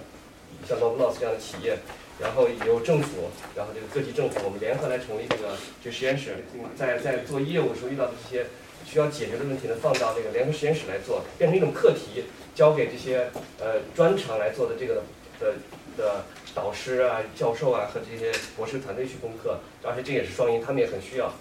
对吧？这是那个第一个小点子，就是科研就是初创公司千万不要自己搞科研。第二个要分享的就是初创公司呢，就是非常需要 focus。关于 focus 这个事情呢，也是呃，拼就是我们之前的 Kingdom 团团队呢，在改那个改组之前呢，我那么从去年的九十月份开始，那个就是我们就从那个就是应应该是九月份之前，我们花了有半年时间进行大量的这种科研科研工作。后来也是发现就是呃怎么说呢？那个呃后来为了生存呢，我们开始也是外外边有很多呃就是这样这样的机会，说啊这个比如说。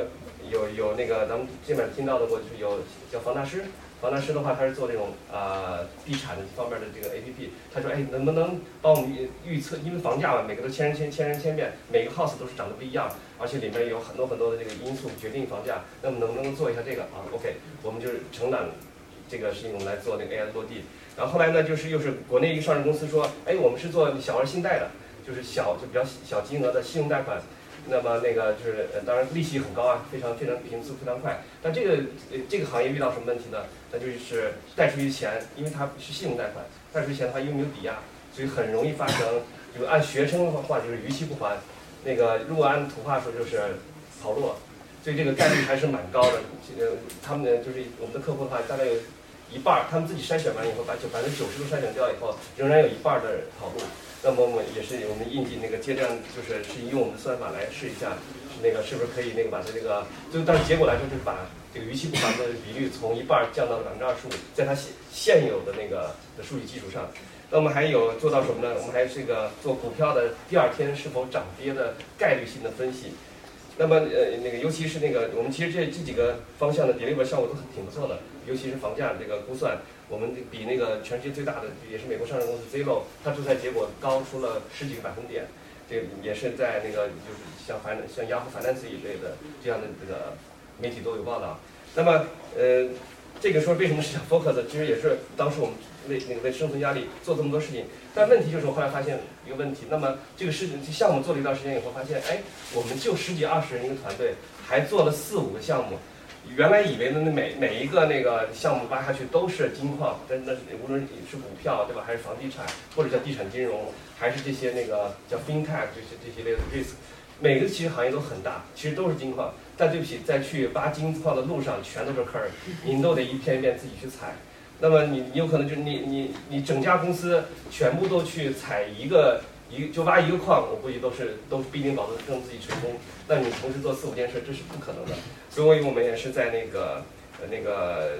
我们也是进行了一个非常痛苦的抉择，也是在今年年中的时候呢，我们把其他做的非常好的那个这个这个这这个这些这个方向全部都裁掉，然后把这技术全部学学藏起来。其实包括今天，包括昨天，都有同来讲，哎，那个挺好的，要不把咱把那个重新恢复吧，或者我们给给什么样的资源。其实有时候这也是，我觉得 focus 这件事情可能说起来容易，但是无论是为了生存也好，或者是诱那个诱惑也好，我觉得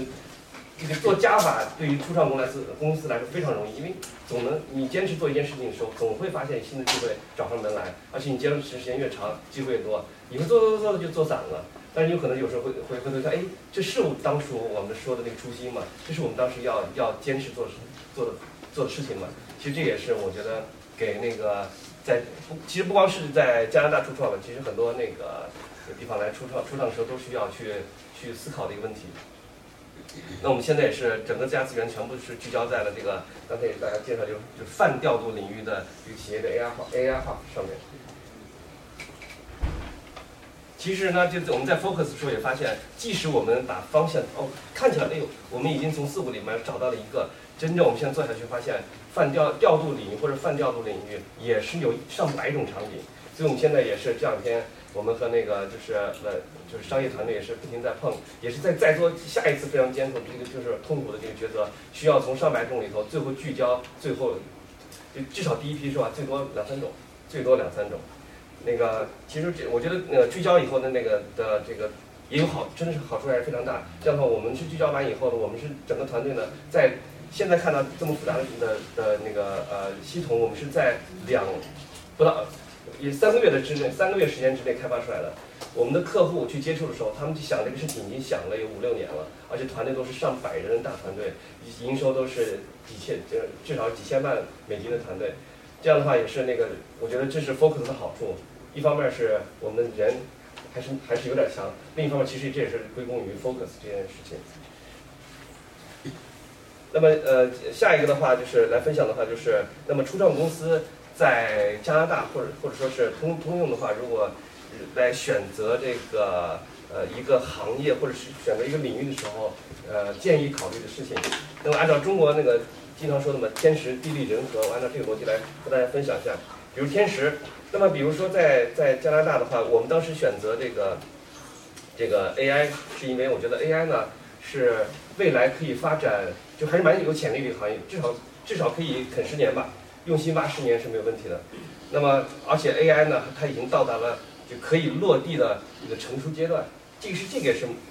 蛮蛮重要。就像当年最早的时候，第一批那个化叫 IT 化，很多公司都开始真的是进入信息化。第二第二个阶段进行了这个互联网化，就互联网加加加加加加了很多行业。其实现在开始进，然后之之后进入了一个移动互联网加，现在开始进入的 AI 加。为什么是 AI 加，还不是别的加？因为 AI 的很多技术，尤其是在一三年 Hinton 教授把那个深度学习进行突破以后，也是发现，在就是它可以在工业界的很多，尤其是识别领域，在我们做的这些，比如决策这些领域，有就能发现它它的效果非常好，所以它完全可以落地了。我们然后这里面也是类比上，我没有去抨击什么某一些行业的的意思，比如说是像区块链，其实我们也是非常非常关注这个行业，但是我总觉得它的潜力是很大的，但是它在可落地成熟阶段就略微有一点早。其实我们那个我没有说是那个不好的意思，其实这也是那个我觉得判断一个从业的方向的一个一个选择。那么第三块就是要看这个有没有垄断者，其实这个也是蛮重要的。比如说现在在国内说我们要做一家超越微信的一个即时聊天工具。我觉得这个事情就有一点点挑战，对吧？就这个就因为它有有垄断者，或者说在在中国要做一个非常更更贴更接地气的，比如说是那个电子商务网站，那我们像像我们原来阿里系这个的话，就可能就是你不好逾越过去的一一个山。当然也也有也不是没有例外，就像拼多多，对吧？这也是突然间杀出的一个一个一从一个角度。那么基本上来说，我是觉得最好这个行业选择行业上不要特别有这个行业的垄断者。那么。下一下一条的话就是地利，那么地利实际上分成两个，一个就是真的是地利地就地域，那么在在加拿大，尤其在多伦多呢，其实上那个还是还是蛮有优势的，因为多伦多算是加拿大的一个经济和科技的中心。科技中心意味着什么？其实也刚开最刚开始的时候，那个 Brian 也是分享那个图片，其实反映就是说，其实这个代表着它是科学家和客户，还有这些很多人力资源聚集的地方，所以这也是一个这个。蛮蛮蛮重要的的一个条件，尤其这边的话，隔着一个边境线就是美国，那么其实是这个这边做得好，延伸到北美的这个或者延伸到美国的机会还是存在的。那么相比在，那么相比是在，这个在国内创业的公司，那么我们在如果在多伦多创业的话，总体其实各有利弊。国内嘛，一听起来用户最多，对吧？几十几亿的这个用户，有效的互联网用户也八亿多。那么这个这个这个人口多，然后数据也就数据 data 也多，就搞 AI 嘛，data 是 data driven 嘛，就是完全靠 data。那么 data 也多，场景也多，然后这个购购买力其实也高。但是那个，但是说实话，高端的科学家或者说高端的这种呃研研究力量并不多。就我身边几个朋友，无论是现在咱们听说过那个哎那个叫就是哎，阿里有个做有个做芯片叫那个。平头哥 AI 芯片，这个的他跟首席首席科学家邓邓博士实际上就是朋友。其实那个国内还有 Boss 直聘，不是 Boss 直聘，都都是从多伦都加拿大回去了。有 Boss 直聘的首席科学家那个薛博士，这也是其实我们团队的顾问。然后国内像什么诺亚、诺亚财富上市公司这一类的首席 Data 的这个 Data Scientist，这都是那个原来我们就是呃公司的顾问。就是什么意思？就是说，其实，在加拿大这就反过来说，那么加拿大和咱和和国内创业有什么区别呢？前面说的咱们都没有。但咱就是，咱也不能说人多，咱的高端战力，我们的偏这种 scientist 偏这种研究力量，还是在世界上还是哪是蛮拿得出手的。尤其是 AI 领域，大家也大家也说起来骄傲嘛。就那么今是今年年底还是去年去年还是去年去年呃去年年底还是今年年初的时候，图灵奖最新图灵奖就放上来，全部都是那个，其实都是咱们呃三个教授都是加拿大那个出去的。那么这个代表什么？其实也是这面的的 scientist 要远比国内基础更扎实，心态也更平和，更愿意去做东西。这个因为在国内这个我在国内呃十多年工作十多年，其实相比之下，这面绝对这方面是优势。这也是我们来成立这个联合实验室的那个一个一个基础吧。其实不只是我们，包括这个呃，从三星到华为到这个。呃，像京东也在这建大数据中心，滴滴也建了个实验室。其实这也大家也都是看中了加拿大这方面这方面的潜力。实际上，我想创业嘛也是扬长避短。那个我们自己知道，那但我们长处也是，其实也是现在世界上很明显。呃，另外就是也是地理里头也是在加拿大这边的话，政府对科技创业的扶持力度还是蛮大的。其实它的各种方定，它现在就喜欢两种，这这那个一个呢就是解决就业的。如果您在这开个办个工厂，解决个。千八百的那个、那个、那个、那个工作机会，政府非常支持，他也愿意去给方便。或者说，哎，如果你的高科技的含量非常的高，那个、那这个、那个也是加拿大那个政府非常愿意那个给方便或者 subsidy、subsidy 的这个这个方向。那么刚才也说了，就是我的无论是就基本的高高端战力，就是无论是沃特鲁有量子的研究所，还是这个。三大教授的这个这个 AI 的研究中心，我不知道这个大家了不了解。一个 Hinton 教授是所有这个深度学习的之父吧？他他是在多大的？同时也是那个谷歌的那个首席科学家。那么第二个就是班就教授，那么班就教授在是在他是 McGill 毕业的，现在呃现在在在蒙特利尔大学任教，所以那边的有有有有他那边的机构。那个呃，第三个的话，实际上是是他的学生，也是那个呃拉昆教授。拉昆教授是法国人，但是他是在多大，也原来是那个谁 kin 教授的学生，然后现在是 Facebook Facebook 的首席科学家。所以最近为什么谷歌就是全世界这个 AI 的底层是谷 Google 和 Facebook 两家？可能 Facebook 大家可能可能如果不注意 AI 的话，原以为它是不是还是一家社交网站？其实它转型了，它已经是一家 AI 公司了，甚至它做出来的 PyTorch。用 Google 做出来是 TensorFlow，然后那个 Facebook 做的是 PyTorch，PyTorch 现在是开发者更喜欢，几乎是全世界现在开发那个 AI 的底层的这种算力或者是方方法的那个这个很就是后来居上者。然后那个其实咱们还有教授叫叫 Sutton 教授，在阿尔伯塔大学，在就是在蒙特利尔，其实最近我们要合作，就他呢是呃他他刚才说的 OpenAI，OpenAI 就是所有的里边这个创始团队或者核心科学家全部都是 Sutton 教授的学生。所以包括 reinforcement learning，这都是 Sutton 教授的，不能说他是致富也差不多。这但所有的话，这些资源全部都是在加拿大。其实这也是我觉得非常非常难得的。包括开我们前前段参加 AI 大会什么类一类的，这类实际上每每年开或者是每几年开的这种大会，都是在在加拿大，甚至在多伦多，有时候在蒙特利尔召开的原因。这也是那个，这是一个我们可以利用的方式。那么那个呃，地利的话，第二个话，真是就是这种行业上的地利。那么行业地利有有有几个看起来是废话的，一个就是要处于上升态势。你要是说你 to B 服务的或者 to C 的，无论你自己处在行业还是你要服务的客户，它处在一个向下下行渠道呃下行通道的话，不建议去碰。那么那个第二的话就是要做的，如果创创业的话，建议多去考虑在加拿大，最多到美国有本地需求的。因为很多在这边创业的话，就觉得嗯没事，我们有中国庞大市场，我可以在这儿做，向向中国提供服务。反正反正我在加加拿大的华人圈的这个创业圈里头，基本上大多数都认识。反正我还没有看到一款成功一款成功产品，或者说一个一次成特别成功的案例是这种的，就在这边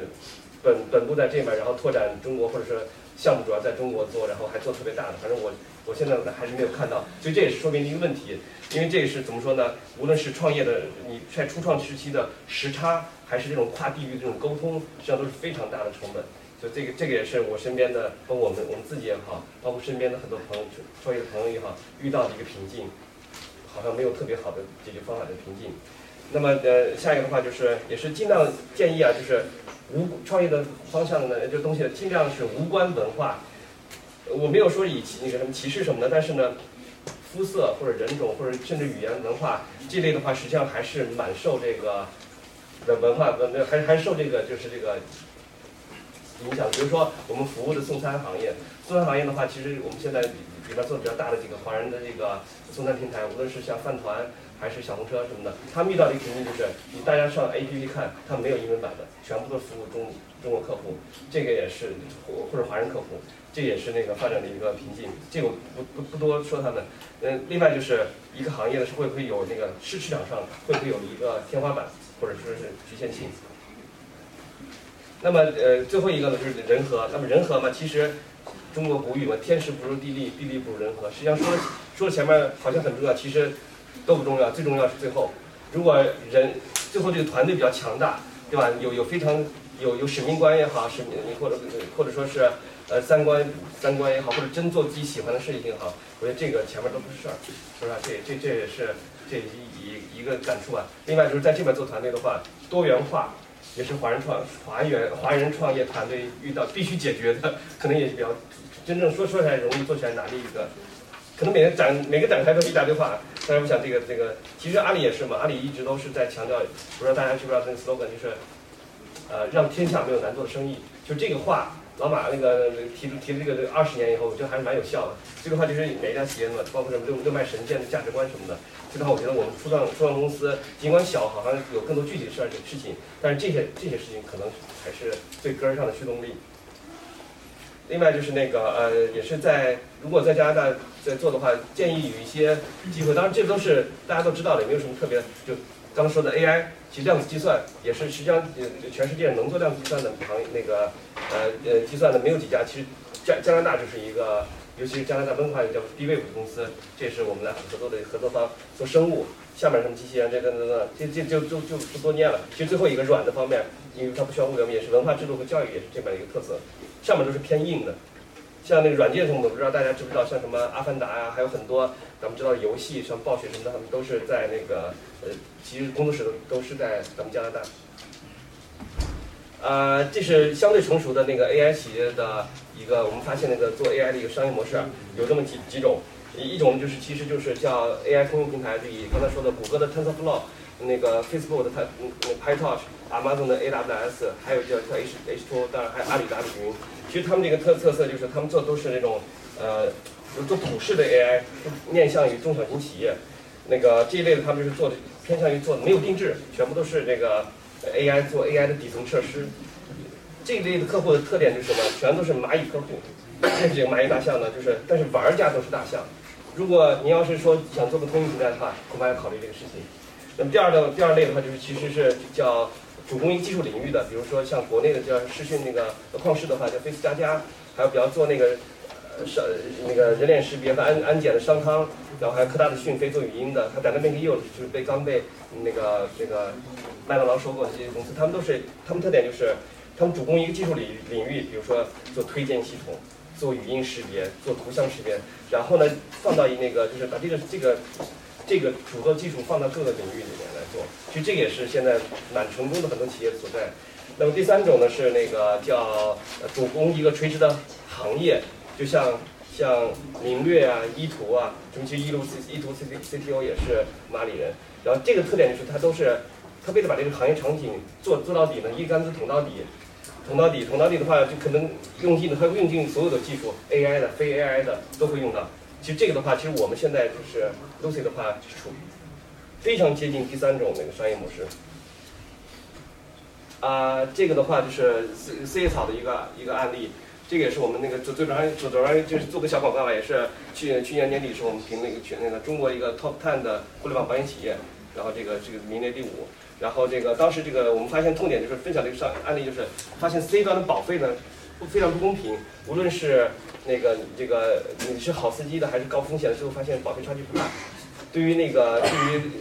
保险公司的 B 端来说，它很难去剔除高风险的这种司机，所以当时我们切入方式的话，就是其实特别简单，就是奖励的好司机的计划。但这个不特别讲了，我们最后做成一个呃车险车险版的携程，然后之后把这个切入完业务以后，先以一个特别其实科技含量没有那么高的切入进去，拿到很多客户拿到很多数据以后，第二步我们再开始我们进行那个数据挖掘的科研。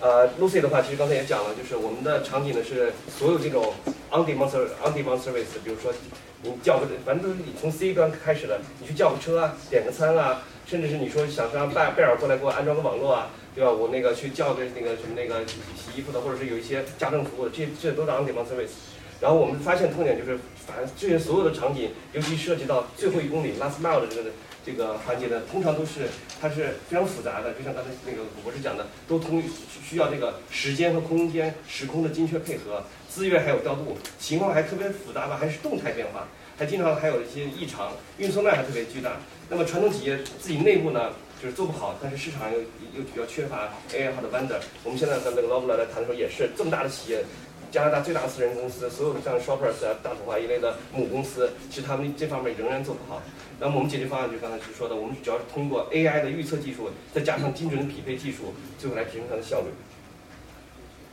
这时候接下来就是有点水了，就是有几个其实那个也建议就是有几个 tips，就一个的话就是建议大家多参加一些行，如果创业的话多参加一些行业活动，这个还是蛮有效的，能能够拓展资源也好，增加那个。那个曝光率也好，融入当地土壤也好，这也是我之前参加了几次有那个那个无论是大学的还是一些科技论坛。那个第二个 tips 的话，就是说我们还是有要有技术储备。最左边的主要就是那个世界上那个那个量子做量子计算的 D-Wave 公司到我们公司来那个考察。第二方图的话，就阿里巴巴的首席科学家到我们来考察。这边的话就是我们去 Connectel 的这个它的这个那个整整整个优化部门的那个在在。对，这个的话是，呃，实际上是数学里头没有诺贝尔里头没有数学奖嘛，那么实际上是获得数学奖的那个李李那个就是李教授来来我们公司来，其实是也是我们的顾问。呃，这个的话就是我觉得也是在这块做科技创业嘛，尤其在你得进入新新人圈儿，所以的话就除了那个在中国的 PR 公司的话，还是要想办法进入像雅虎啊，这是你看这 Lucy AI 的一个一个的，还有像像什么 Market Insider 啊，是 Business Insider 这类的那个来来来，在西方西方主流媒体就发出声音。下一个的话就是也是这这是我们公司的真实的照片，就是在墙上，在不是不是墙上，是在玻璃板上，就是我们贴了就叫你看板，我说大家知不知道看板？就是最底下就是叫 to do 的，就是我们想想做，但是还暂时不适合做的。中间就是放到每一个人今天要做的工作，就这个放最上面是完成的贴，其实仔细看这柱子上都贴满了。其实这个的话，其实不是，这是电子版的样子，也是那个 to do in progress 的 done。那么我们是把它做成，就除了电子版之外，做做成这个这个贴墙上。其实团队，我觉得这是一个很很好的一个那个非常小，但是如果大家创业的话，也建议这样做。其实包括我们资方来了以后，看完以后，哎，当时他决定投资的话，就是就看这个，他觉嗯，这个挺好。我投不投资我不知道，我回去以后先把我们公司对吧，一整个那个工作也改成这个样子。但是后来也是决定投资。就是我是这一类的，我觉得每天我们每天早上都会有一个五到十分钟的看板，呃，就是站立的看板会，就会站在前面把所有人的工作过一遍，还是非常直观的，每一项工资贴一个小条。这个的话就是我们也是也一个白板文化吧，就我们几几种形式的白板，这个是真实版的白板，这是我们办公室里头写的。第二种，我们在讨论时候，在外边在草地，不是草地上，第一个一块土上，我们都可以去去来来讨论，在写字，你仔细看上面上面写的公式这样的东西，我们在讨论。这个的话就是我们那个对吧？是我们在写在玻璃上的一个看那个这个看板，其实就是无所不在。其当然也有点艺术倾向，我觉得其实这个鼓励大家随时随地来思考。这个的话就是刚才我那个跟大家来推荐的一个叫 Quick 的一个那个一个一个一个协同工具，叫其实我们也是对公司里有大量的有这种，也是 Amazon 的一个，他他那个老板呃创始人贝贝索斯非常崇崇尚那种叫文档文化，无论是开会还是讨论，就是讨论事情，还是做所有的一个技术性的事情往下走，它必须有文档。其实这个来说，我们也是用的非常好，我建议大家可以试一试。我不是股东啊，也也也不挣钱，反正大家试一下，非常有效的一个小手小手段。对，这个基本上就是我来今天来跟大家来介绍的。呃，唯一遗憾就是时间还就是时间有点短暂。我想到，我觉得今天尤其是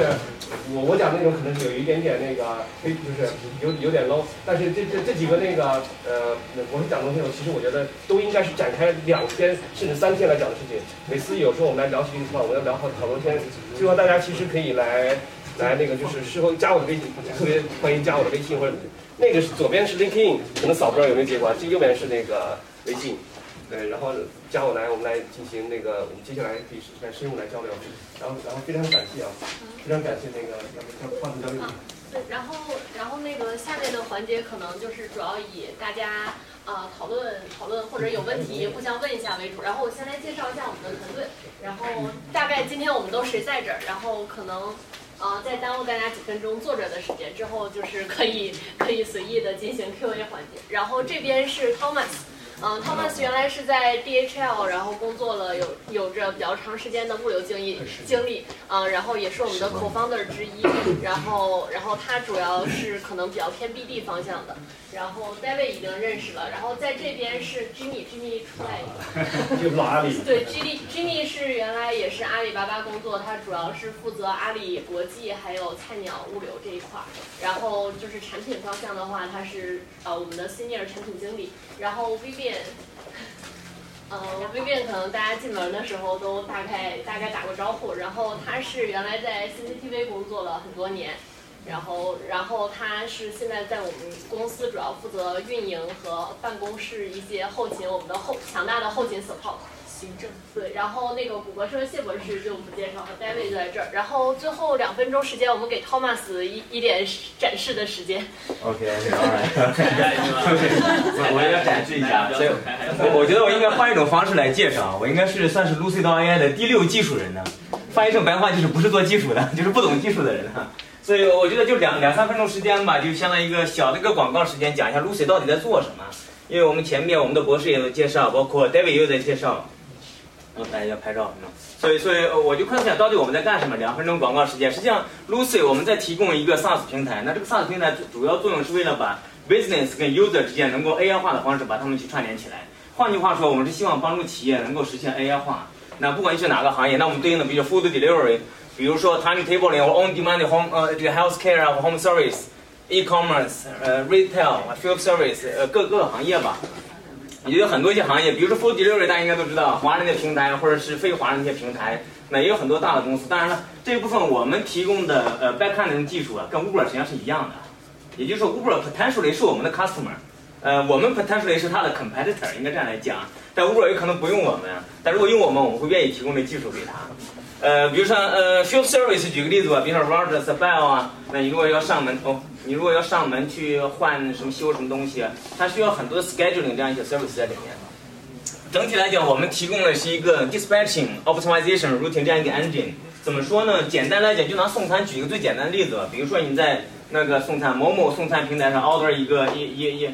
，whatever 一碗面呢，还是一只鸡啊，他要给你送过去，他总要他他实际上背后的逻辑很复杂。他需要给指定到某一个司机，某个司机到某个 restaurant 就 pick 之后，当然他有一定的 routine、一定的路线来去走。那如果他同时有多个单子的话，他要去要去安排他的 sequence，就他的顺序要去安排，实际上是非常复杂。简单个例子，如果一个 order 呃一个 order 五个司机，那如果呃 sorry 一呃五个司机五个 order 的话，如果你想把所有的排列组合全部做出来的话，它可能性有十一万多种啊。大家看到哈，我就订了五个餐嘛，对吧？五个司机送过来，它就一件事。实际上，真正如果拿数学逻辑来讲，十一万多种，实际上背后逻辑还是很复杂的。那我们在采用了除了 AM 什么的相关的技术，也有一些 cloud computing，包括一些高科技的计算的一些一些方法在。那如果各位是在相关的这些行业的，你希望 AI 化你的企业，那不妨可以联系一下我们。OK，呃，那如果真的想用我们怎么办？那光联系我们，怎么样能能够做嘛？简单来讲，实际上真正去 launch 我们的 service 并不是很难，因为我们提供的是一个 SaaS 平台，很简单的一种方式。那在 launch 之前，我们会做一些 KYC 啊，包括做一些 data collection，去了解真正你的一些需求，客户的一些需求。那第二，在 launch 的阶段，我们会做 data conversation、呃 conversion，包括一些 time size analysis，就时间切片的一些测试啊。包括我们要把用户的一些数据怎么去 convert 成我们的 system，我们的 model 能够识别的一些方法，那最终是导出来一个结果，可以给到给到 business 来去直接使用的。